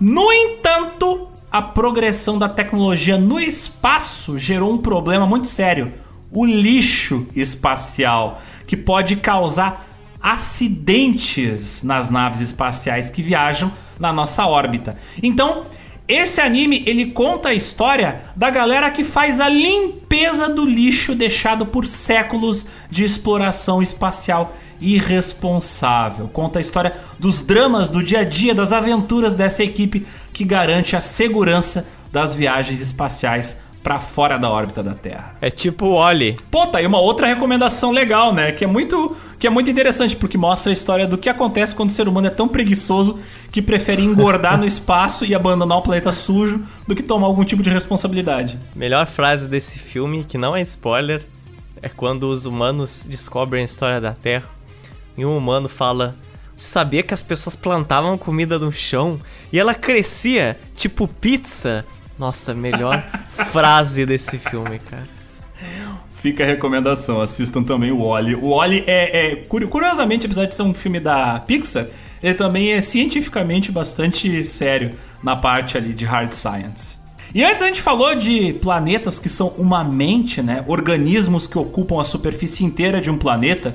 E sem querer dar muitos spoilers, mas sobre isso tem um filme chamado Solaris, um filme de 1971 do diretor soviético Andrei Tarkovsky, que é baseado num livro muito bom do autor Stanislaw Lem. O filme, ele conta a história de um astronauta que encontra uma cópia da esposa falecida em uma estação espacial que orbita o planeta Solaris. E aparentemente a esposa do cara tá lá por causa que a inteligência, né, que ocupa a superfície do planeta Solaris copiou a esposa do cara a partir das memórias dele. O filme Mission Mangal, de 2019, conta a história real da missão que fez da Índia o quarto país do mundo e o primeiro da Ásia a atingir a órbita marciana com um satélite. E tem um filme fantástico que é de 1997 que se chama Contato. Esse filme é muito bom.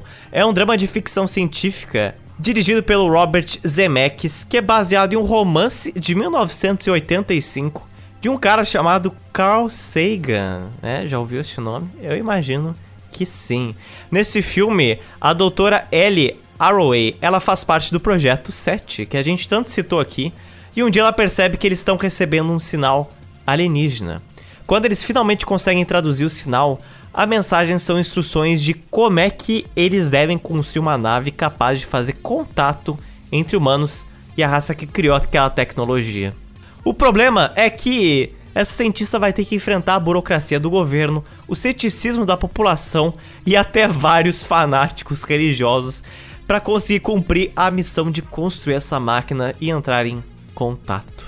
Tem também um filme fundamental para vocês verem que é, ele sai desse clichê de invasão alienígena e conta a história de alienígenas que simplesmente estão sozinhos ali, estão meio carentes e querem falar com a gente. Só isso, trocar uma ideia com a gente.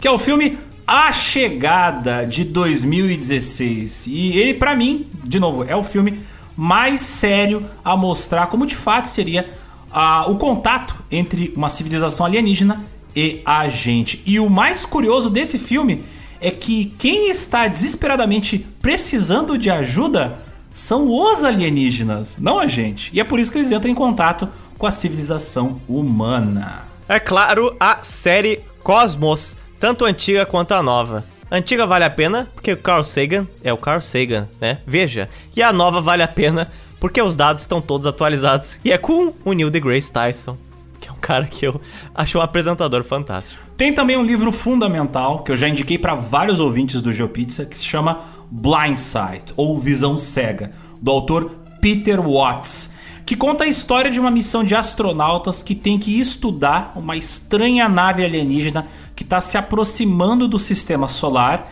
E nessa missão eles fazem uma série de descobertas assustadoras que provam que o livre-arbítrio e a consciência não são necessariamente sinônimos. E eles descobrem que talvez a inteligência e a autoconsciência são duas coisas que não precisam surgir e andar juntas. Aliás, esse é outro livro legal, porque é um livro de ficção, só que foi escrito por um cientista. E linkando com a nossa conversa sobre uma mente global, as consequências de um mar de informações digitais. A gente tem aqui no GeoPizza ouvintes, apoiadores, dando entrevistas a outros podcasts. A gente sugere aqui um podcast chamado Podcast Entrevista. Olha só, é impossível você esquecer desse nome. Teve uma edição com a participação do nosso ouvinte e apoiadora aqui de Novo Hamburgo, a Lídia Kaffer Schunk, que ela é psicóloga, mestre e doutoranda em psicologia clínica.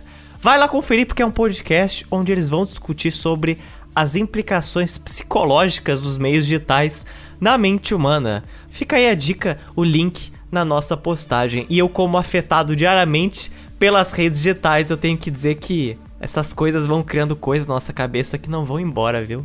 Não vão. Mazotes, eu ouço vindo de um planeta distante.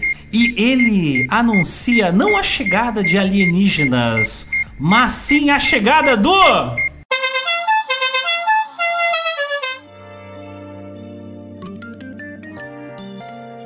Chamando na TL. As mensagens dos nossos queridíssimos ouvintes. Então, Zotes, qual é o primeiro recadinho enviado por aqueles que nos aguentam três horas falando sobre alienígenas. Três horas não, né? Esse episódio teve duas partes. Seis horas falando sobre alienígenas. O Daniel, diretamente de Curitiba, ele que é um grandiosíssimo barão, ele recomenda a todos uma contribuição que é uma série chamada Life Beyond, que aborda exatamente o que a gente falou, só que é claro com uma camada visual, tudo feito em CGI. Eles lançaram três episódios e é tudo legendado em português. Ele recomenda demais assistir. Tá no canal do YouTube chamado Melody Ship.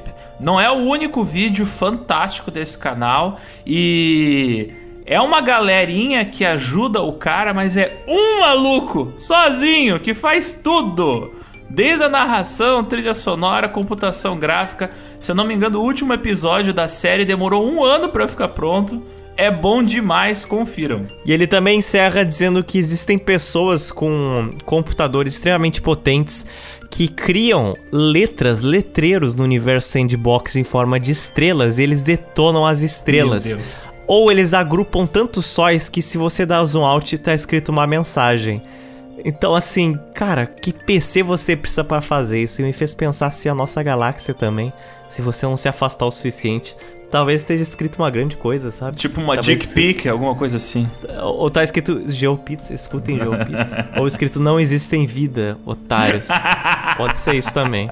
É uma simulação, otários. O Gustavo, que é um barão lá no Geoburgo, nosso grupo de ouvintes que contribuem muito para esse podcast, ele comentou o seguinte: Alexander e Rodrigo, acabei de ouvir o episódio sobre as lulas robóticas e achei super interessante. Meus parabéns. Só fazendo um adendo, eu acho que o filme Guerra dos Mundos se inspirou nos caranguejos ferradura, pois no filme os aliens sugam o sangue dos seres humanos, assim como nós fazemos com os pobres caranguejos ferradura. Observação: adorei as referências ao Ramon nos cortes do final. KKKKKK Rusbé. Então, eu acho que no filme Guerra dos Mundos, ah, o Spielberg ele estava fazendo uma referência ao fato de que no livro Guerra dos Mundos, os invasores eles querem plantar plantas de Marte que são vermelhas, aqui na Terra. E a justificativa científica da adaptação cinematográfica é que essas plantas elas se alimentam de ferro. E o que, que tem bastante ferro? A hemoglobina do sangue humano. Então talvez as máquinas estejam colhendo os seres humanos para espremer eles como laranjas e espalhar esse suquinho nas plantinhas que os aliens querem plantar no planeta Terra. Ah, eu nunca entendi. Agora eu Entendeu? entendi, então. Vermelho é literalmente Finalmente. de ferro. O filme do Tom Cruise fez sentido agora, porque nunca tinha feito. Era bonito, mas nunca tinha feito sentido. O João Hudson no Geoburgo, ele também falou que quando a gente falou das estrelas de Neutron, ele lembrou da música do Muse que se chama Neutron Star Collision. Eu chamei ele de emo, mas agradeci pelo comentário, é claro. No Twitter, a pessoa que tem o nickname Samara do Cospobre. A foto dela é literalmente uma Samara de cos pobre. Não, eu acho que é ela. Você está chamando ela de Cospobre. Não, não fui eu que estou dizendo. Bem, ela o está se chamando dela- de cos pobre, então que culpa eu O tenho? arroba dela é Samara do Batidão, que é o nome melhor ainda. E reforça a teoria, não existe nenhum ouvinte nosso com um nickname normal no Twitter.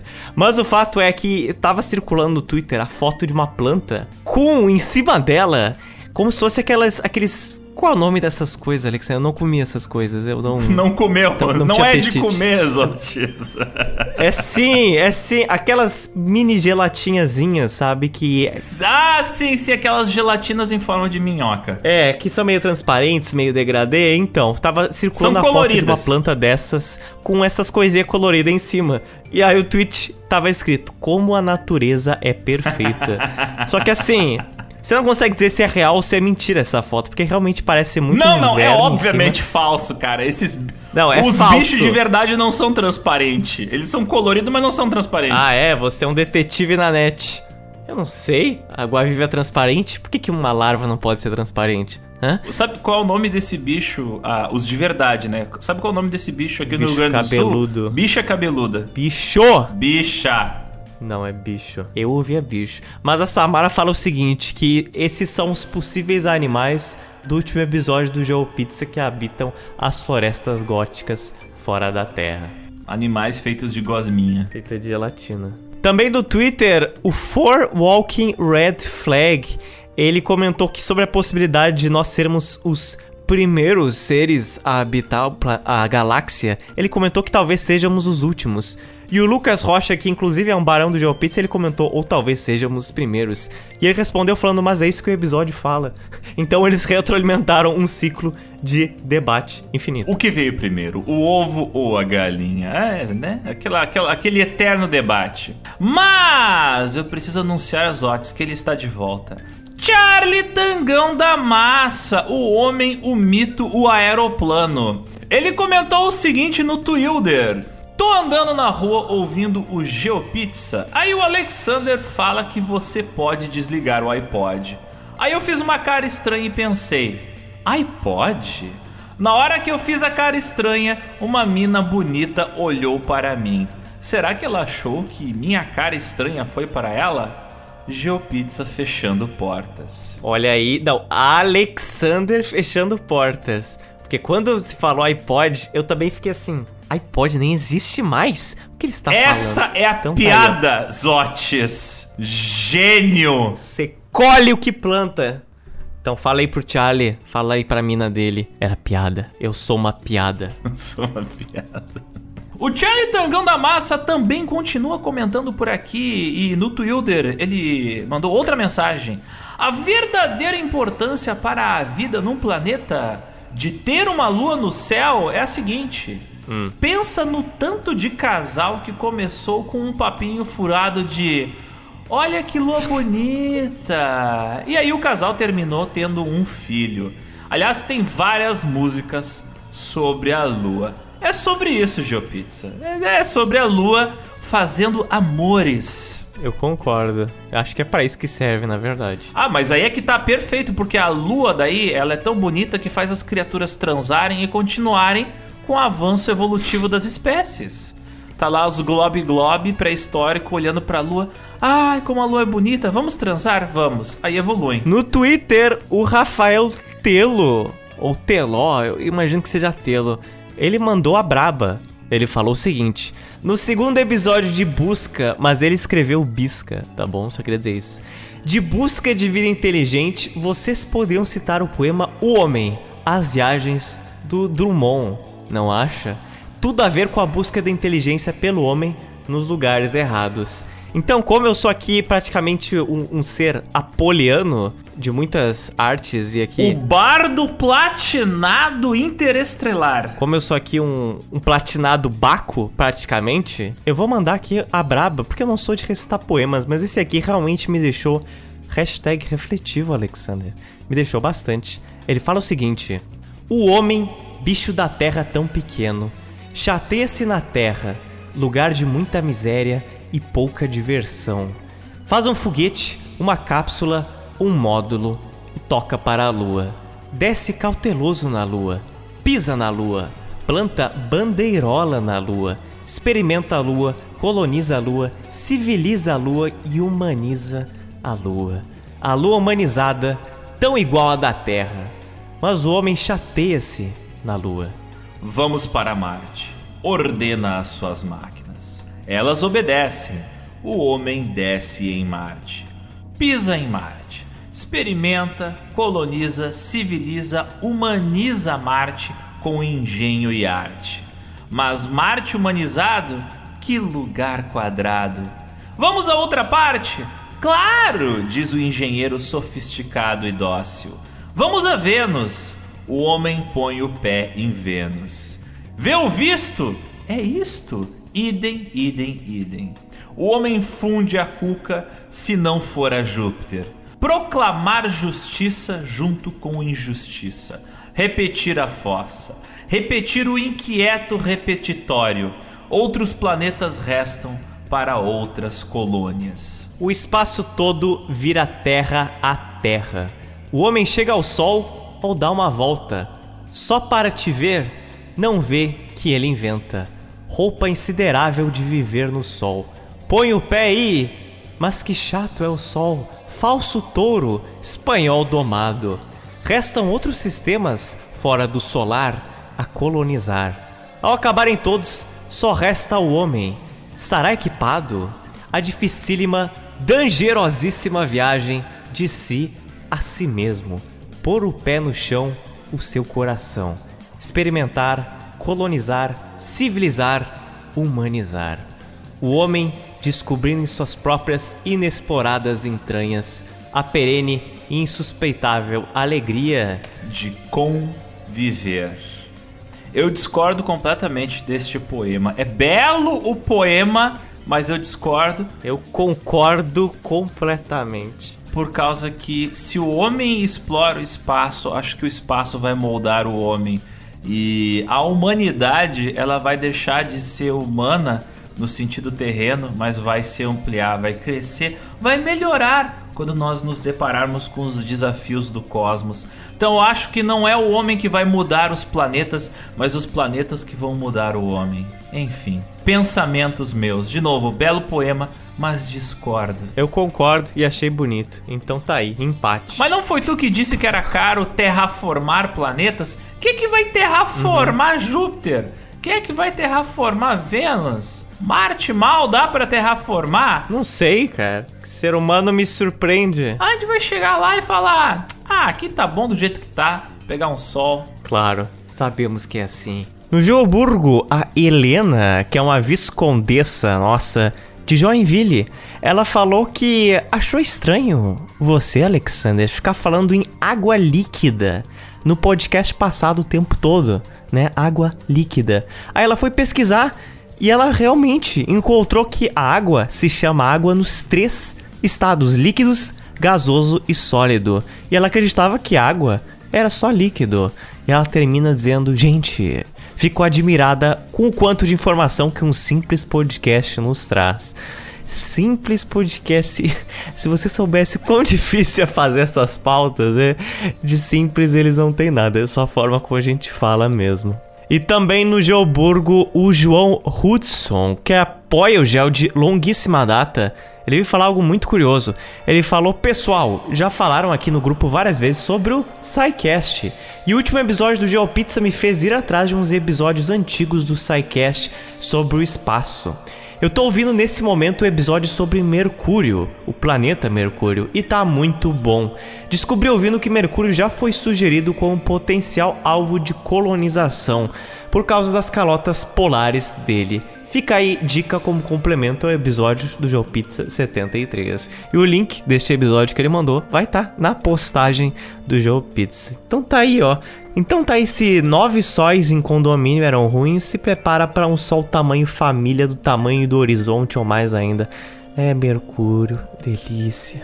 Mas seguindo agora para recados agora que não falam da nossa última edição, mas falam aqui da gente. Eu só queria destacar o comentário da Bru Lunardi no Twitter, que ela comentou que o Joe Pizza tá sendo a principal companhia durante a produção dela e ela tá amando escutar histórias que ela jamais pesquisaria sozinha. Essa semana eu publiquei também a história de um chalé em São Paulo que ele foi destruído em 2014 e virou nada. Ele é hoje um terreno baldio e ele era um chalé realmente. É, cara, que história triste, velho. É uma casinha tão bonita. Ele era realmente muito incrível, a toco de nada, quase 10 anos lá destruído, que ficava na rua Araquã, em São Paulo, da década de 60. Mas enfim, foi ao show. E aí, no Twitter, o Victor, ele falou que ele ficou tão triste com a destruição do lindo chalé que ele reconstruiu ele no The Sims. E ele comenta: agora ele é meu e ninguém irá fazer mal a ele. E ele reproduziu o chalé que eu postei no stories do Instagram. Aí uma usuária, a Mari, ela falou que lindo, eu quero esse chalé no meu The Sims. E aí o Vitor, ele compartilhou o lote do chalé que ele fez na galeria do The Sims 4. Então se você procurar por GeoPizza no The Sims 4 ou chalé, você vai encontrar o chalé do Vitor. Você imaginava isso, Alexandre? Nós criamos agora packs de joguinhos.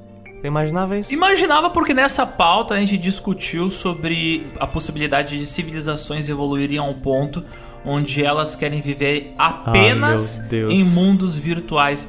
E isso aqui só prova de que tem aspectos positivos a existência de mundos virtuais, de realidades virtuais, porque daí você pode preservar aquilo que na realidade foi destruído. Uh, quando o ISIS, uh, quando o Estado Islâmico destruiu várias obras de arte, houve uma campanha de museus e de instituições uh, sem objetivo de ganhar dinheiro de pegar modelos 3D das obras de arte e disponibilizar gratuitamente na internet para que mesmo que a obra de arte original tenha sido perdida, pelo menos uma cópia dela seja preservada. E o Pô, hoje em dia a gente só tem uh, exemplos de obras de literatura greco-romana porque alguém resolveu fazer cópias, né? Então quem copia preserva a arte. A cópia não é uma coisa ruim. O Alexandre acabou de dizer que se vocês fizerem o modelo dele no The Sims, não tem mais propósito a vida dele na Terra. Então, se alguém fizer aí. Pior que uma amiga minha já fez e é um ser humano melhor do que eu. Isso aí se chama Black Mirror. Sim, não, é Esse é muito é Black Mirror. Mas. Podem fazer, eu também um The Sims eu deixo. me avisem, me mostrem. Só que tem que ser todo platinado Obrigado. e andando de bicicleta. Nossa, por favor.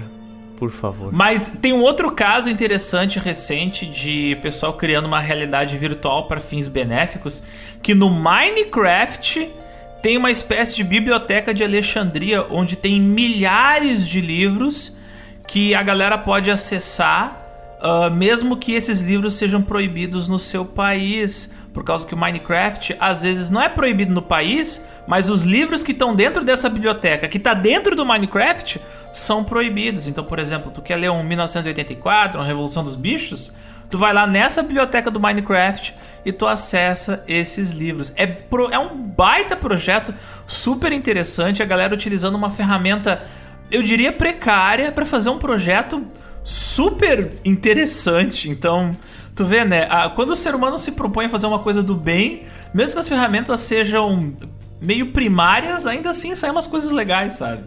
E de novo, com o objetivo de preservar virtualmente aquilo que na realidade às vezes não é possível. Por último, no Twitter, o Samuel Mello falou que, com toda a treta que tá acontecendo na Ucrânia neste momento, ele só mandou a braba que a Olga não deixaria isso barato. Olha, se tu entregasse pra Olga os pombos de algumas praças de São Paulo, o Putin tava fudido. e os pombos virariam nucleares, é só isso que eu tenho a dizer. E por fim, um grande salve para o nosso grande barão que participou aqui da edição da entrevista com os ouvintes, o Fernando, que é de Lençóis Paulista, mas agora ele está morando em Lisboa. Conseguiu um emprego lá, então aqui ó, parabéns. É o João Pizza, ele parabenizando o homem aí que foi, que nasceu, que saiu, que voltou para Eleições Paulistas e saiu de novo, comentou que já queria sair, agora conseguiu. Então tá aí a história de superação. Se você quer sair do Brasil, é possível. Fernando mostrou pra gente que rola. Nós ainda não pulamos para fora do barco, mas estamos torcendo para todos vocês que conseguiram. então é isso, Zotes. Temos um episódio que mostra que a verdade está lá fora, que talvez esse nosso cosmos esteja cheio de irmãos galácticos. Temos uma pizza preparada em um condomínio de nove sóis com alienígenas que usam sapatênis. Então, depois desse episódio, os ouvintes vão ficar alertas, olhando para o céu, esperando pelo chamado dos nossos primos vindos de outros planetas. Os ouvintes vão ficar atentos caso eles escutarem, ouvirem no céu uma espaçonave que utiliza como propulsão a palavra sorte. Imagina isso. É, ela utiliza como propulsão para arrancar e para parar. Sorte.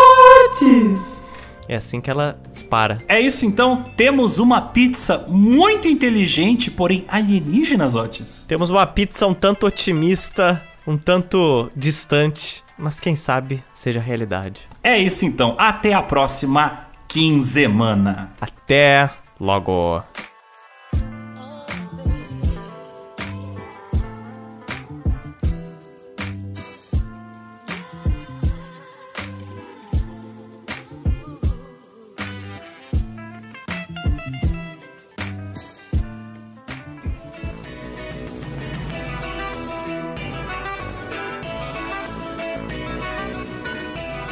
Novamente, ele entre nós, com notícias de todos os pontos cardeais do Brasil no ar e na terra. Charlie Tangão da Massa. Aliás, Charlie Tangão da Massa, aquele que sabe a verdade sobre a superfície da Terra, sobre o fato de que os pássaros, na verdade, são drones Charlie Tangão da Massa, que já conheceu terraplanistas, está aqui de volta para nos falar mais daquilo que é de treta que acontece nos ares. Então, eu também queria falar que eu sei a verdade sobre os cachorros que cagam de acordo com o campo magnético da Terra. Não vamos esquecer disso. então não tem só pombo magnético, tem também cachorro magnético? É, ué. Eu sempre eu... que saber disso. Tem que tocar o tema do X-Men agora.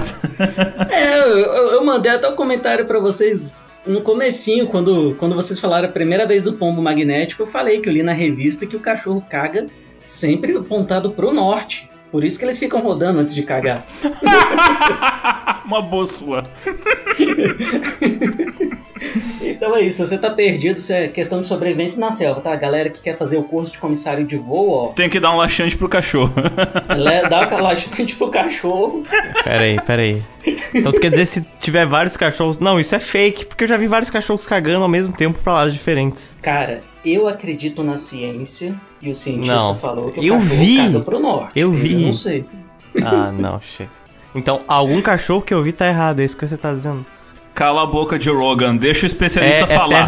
Vai, ô Charlie, explica como é que funciona essa história dos cachorros magnéticos. Ah, eu não lembro direito, tem muito tempo que eu li isso, mas o, o, o cientista lá falou que o cachorro caga. Tá, ok, eu não sei se é exatamente pro norte que o cachorro caga. Mas eu li na matéria falando que o cachorro caga de acordo com o campo magnético. Imagino todos os aparelhos do avião falhando. Aí chega você e fala pro capitão: Não, capitão, calma. Vamos pegar o cachorro ali da madame. Que ele tá ali no, no, num apuro. Quem sabe, usando ele, a gente consegue reorientar e saber onde é que a gente tá. Aí o cachorro caga na direção do norte. É nessa direção que a gente tem que ir. É ali que Pois fica é. o, o aeroporto de Confins. E, e o pior é que o aeroporto de Confins fica ao norte da minha casa, então o dia que eu me perder do trabalho eu vou ver pra que lado que É só tá procurar cagando. pelo cachorro.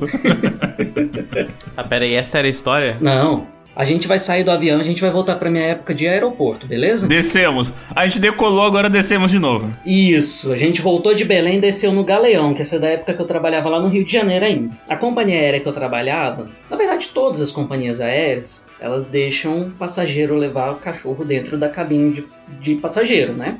Todas não, mas a maioria deixa. Só que, para você levar o cachorro dentro do avião com você, a caixinha ela tem que ter um tamanho certo. Porque a caixinha ela é encaixada embaixo do assento da frente. E na companhia que eu trabalhava, a gente tinha uma fita métrica com as marcações da casinha. Justamente para evitar até confusão. Tipo, esqueci, "Ih, a casinha pode ter no máximo 35 ou 45 centímetros de comprimento. Tava na fita a marcação do comprimento da casinha. E assim, passageiro problemático sempre chega no final do atendimento. Eles nunca chegam cedo, é sempre na hora que tá fechando o check-in, na hora que você tá com pressa para despachar logo o avião que chega o cara. E aí chegou o cara, os dois filhos e duas caixinhas de cachorro, mas caixinha eu tô sendo bonzinho. Foram duas gaiolas de cachorro imensas que o cara tava trazendo. Eu olhei e falei, isso aí vai dar problema. Porque esse cara aí vai querer viajar com esses cachorros, essa caixinha não vai entrar não. Aí chegou lá pra fazer o atendimento e tal, não sei o que. Eu falei, senhor, espera só um minutinho que eu vou ali na loja e já volto. Só um momentinho que eu preciso resolver um negócio aqui, mas espera aí. Aí essa fita métrica ficava lá na loja da companhia. Pra, né, tipo, pra não ficar rolando por aí sempre que alguém precisasse, era só pegar lá na, na loja. Cheguei na loja, perguntei, cadê a fita métrica? A menina, Ih, não tá aqui não. Vai lá na sala ver se tá com o supervisor. Beleza. Foi lá na sala da supervisão, falei, cara, eu tô precisando daquela fita métrica, tá aí? Não, não tá aqui não. Preciso procurar ela. Tá. Aí ele, mas pra que que você tá precisando? Eu falei, não, tá um cara com uma casinha de cachorro ali, a casinha maior do que a empresa deixa. Só de bater o olho eu já saquei. E aí eu vou precisar da fita métrica pra provar pra ele. Aí o cara, não, o, o supervisor, não, faz o seguinte, pega essa régua aqui e usa. Porque. Meu Deus. É, na régua escolar, né? Normal. Botei a régua no bolso, voltei para pro meu check-in. Na hora que eu tô chegando, a menina da loja passa o rádio. Ah, eu achei a fita aqui, pega aqui. Eu falei, beleza, perfeito. Passei na loja, peguei a fita e cheguei lá pra atender o cara. Aí, ah, vou lá, pego os documentos, não sei o que. Aí eu perguntei, o cachorro, o senhor vai viajar com, com os animais? Ah, vou sim. Aí eu falei, tá. Mas aqui na companhia a gente tem um tamanho máximo de caixinha que pode para levar o cachorro dentro da cabine, o senhor está ciente, né? Não, mas essa aqui cabe, eu sempre viajo com ela. Uhum. Sei, confia no pai. Pois é, eu sempre viajo com ela, é, ou eu sempre viajo assim, é o argumento de todo passageiro que tá errado. Peguei a fitinha lá, aí eu fui medir.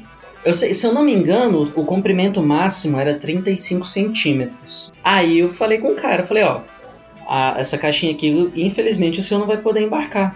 Não, mas eu sempre viajo com ela. Eu falei, não, mas olha aqui na minha fita métrica. Tá aqui, ó. 35 centímetros o tamanho máximo. A sua caixinha tá com quase 50 centímetros. Ele, não, mas ela tem 35. Eu falei, não. Meu Deus, são- cara. são 50, olha aqui. Aí ele, não, mas essa fita aí tá menor do que. Isso aí não é um centímetro, não. Meu Mas Deus. Como que não é um centímetro? Aí ele foi e mostrou o dedo dele assim, ó, o dedo mindinho. Aqui, ó, um centímetro é o tamanho do meu dedo aqui, ó. Isso aí é bem mais, isso é bem Ah, menor. pronto. Nossa. Vamos abolir as unidades métricas. Vamos colocar o minguinho agora de quem? Passageiro aí. Esse, esse, esse passageiro não era norte-americano, por acaso? Pois é, não era. Aí foi aquela discussão de sempre, o cara falando que tinha razão, quando não tinha, quando não sei o que, não sei o que. No final das contas, ele viajou com os filhos, só que o cachorro ficou com a pessoa que estava acompanhando eles pro aeroporto, porque não dava para levar. A caixinha era muito grande pros cachorros lá dentro. Ah, não, e aí eu comprovei, né, que eu tava certo. Quando eu tirei a régua do bolso, falei, ah, se você não tá acreditando na, na fita aqui médico, ah, com a régua aí, você vai ver que tá errado também.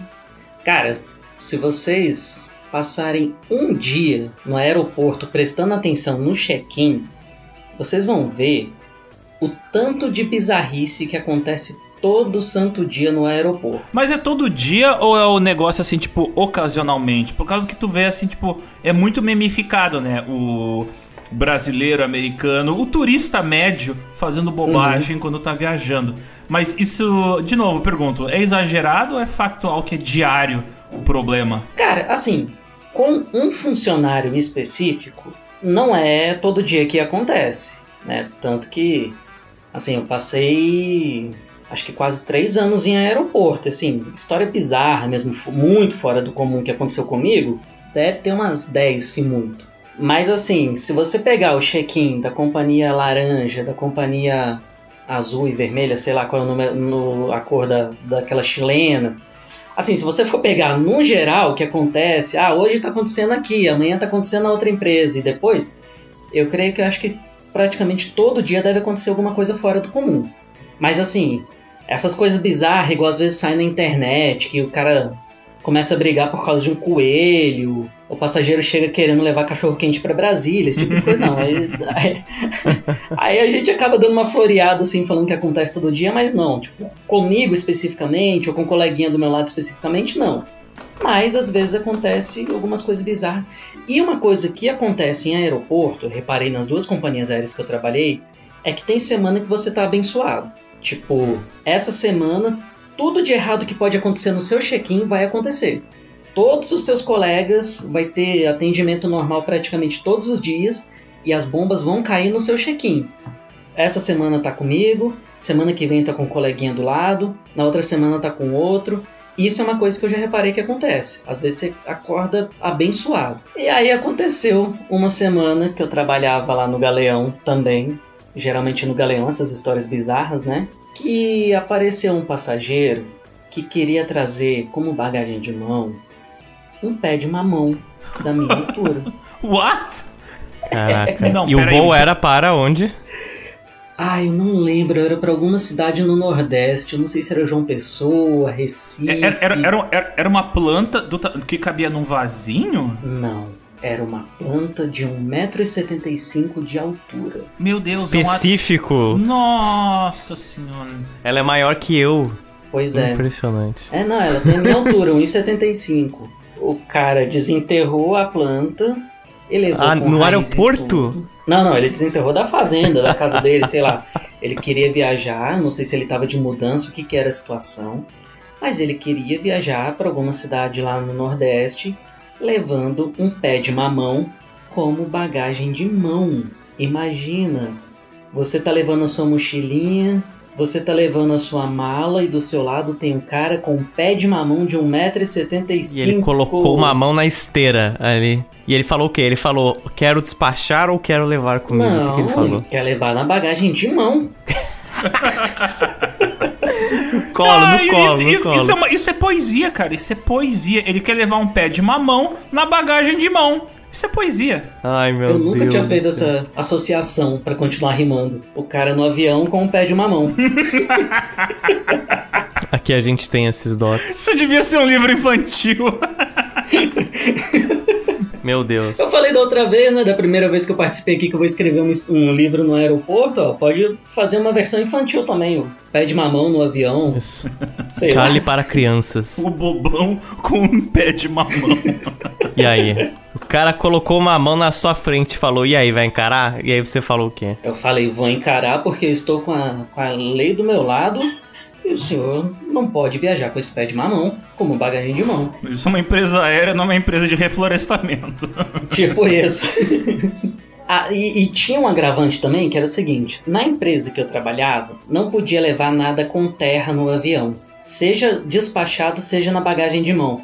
Então, assim, você ganhou um, um, vasinho com uma orquídea. Pequenininho, assim, que você consegue colocar dentro de uma sacola. Se tem terra, infelizmente não pode viajar. É, é, é, pra, é pra evitar transporte de, de vampiros, que eles levam terra da, da terra deles, tá ligado? eu, eu, nunca tinha entendido por que, que não podia levar terra, você deu uma boa explicação. Mas. Aí o cara chegou, querendo levar o pé de mamão. Falei, ó, não tem como. Aí eu expliquei, né? Primeiro, porque é muito grande, porque é, tipo, material contundente. Uma coisa que acontecia muito, sabe quando o pessoal vai apresentar em seminário e aí eles levam aquele. o, o cartaz enrolado num pedacinho de pau? Hum, tipo o que o estudante de arquitetura leva nas costas o tempo todo, isso? Tipo isso, é, é dentro daquele cilindro. Só que assim, o cartaz que o cara vai apresentar, o folder dele, é aquele que tem um. tipo um mastrinho assim. Sei, sei, sei, sei, sei, sei. É um banner. Um pequeno um banner. Um banner. Isso, eu tava tentando lembrar essa palavra. Um, é um pequeno é, é banner. banner. Isso. O banner, aquele cilindro, né, que geralmente é de plástico, com papel dentro, você pode levar de boa. Só que, se o papel tá enrolado, o papel ou o banner, seja lá o que for, tá enrolado num desses mastros de madeira ou de metal, você não pode levar como bagagem de mão, porque você pode usar esse negócio para dar na cabeça do passageiro do lado, do comissário, seja lá quem for. Eu dando Ficar ideia o Charlie errada. desviando lá dessas porradas. Pois é, pode dar na cabeça do terraplanista lá que, que tá no avião, sei lá. Se um banner desse não pode ser levado, uma árvore que tem um tronco, obviamente também não pode ser levado como bagagem de mão, né? Não, e isso sem contar que, cara, a árvore tinha, tem as folhas lá. Além de correr o risco de cair alguma folha no avião, de. Também pode danificar a árvore. Aí depois o cara vai querer processar a companhia aérea, vai querer encher o raio de saco.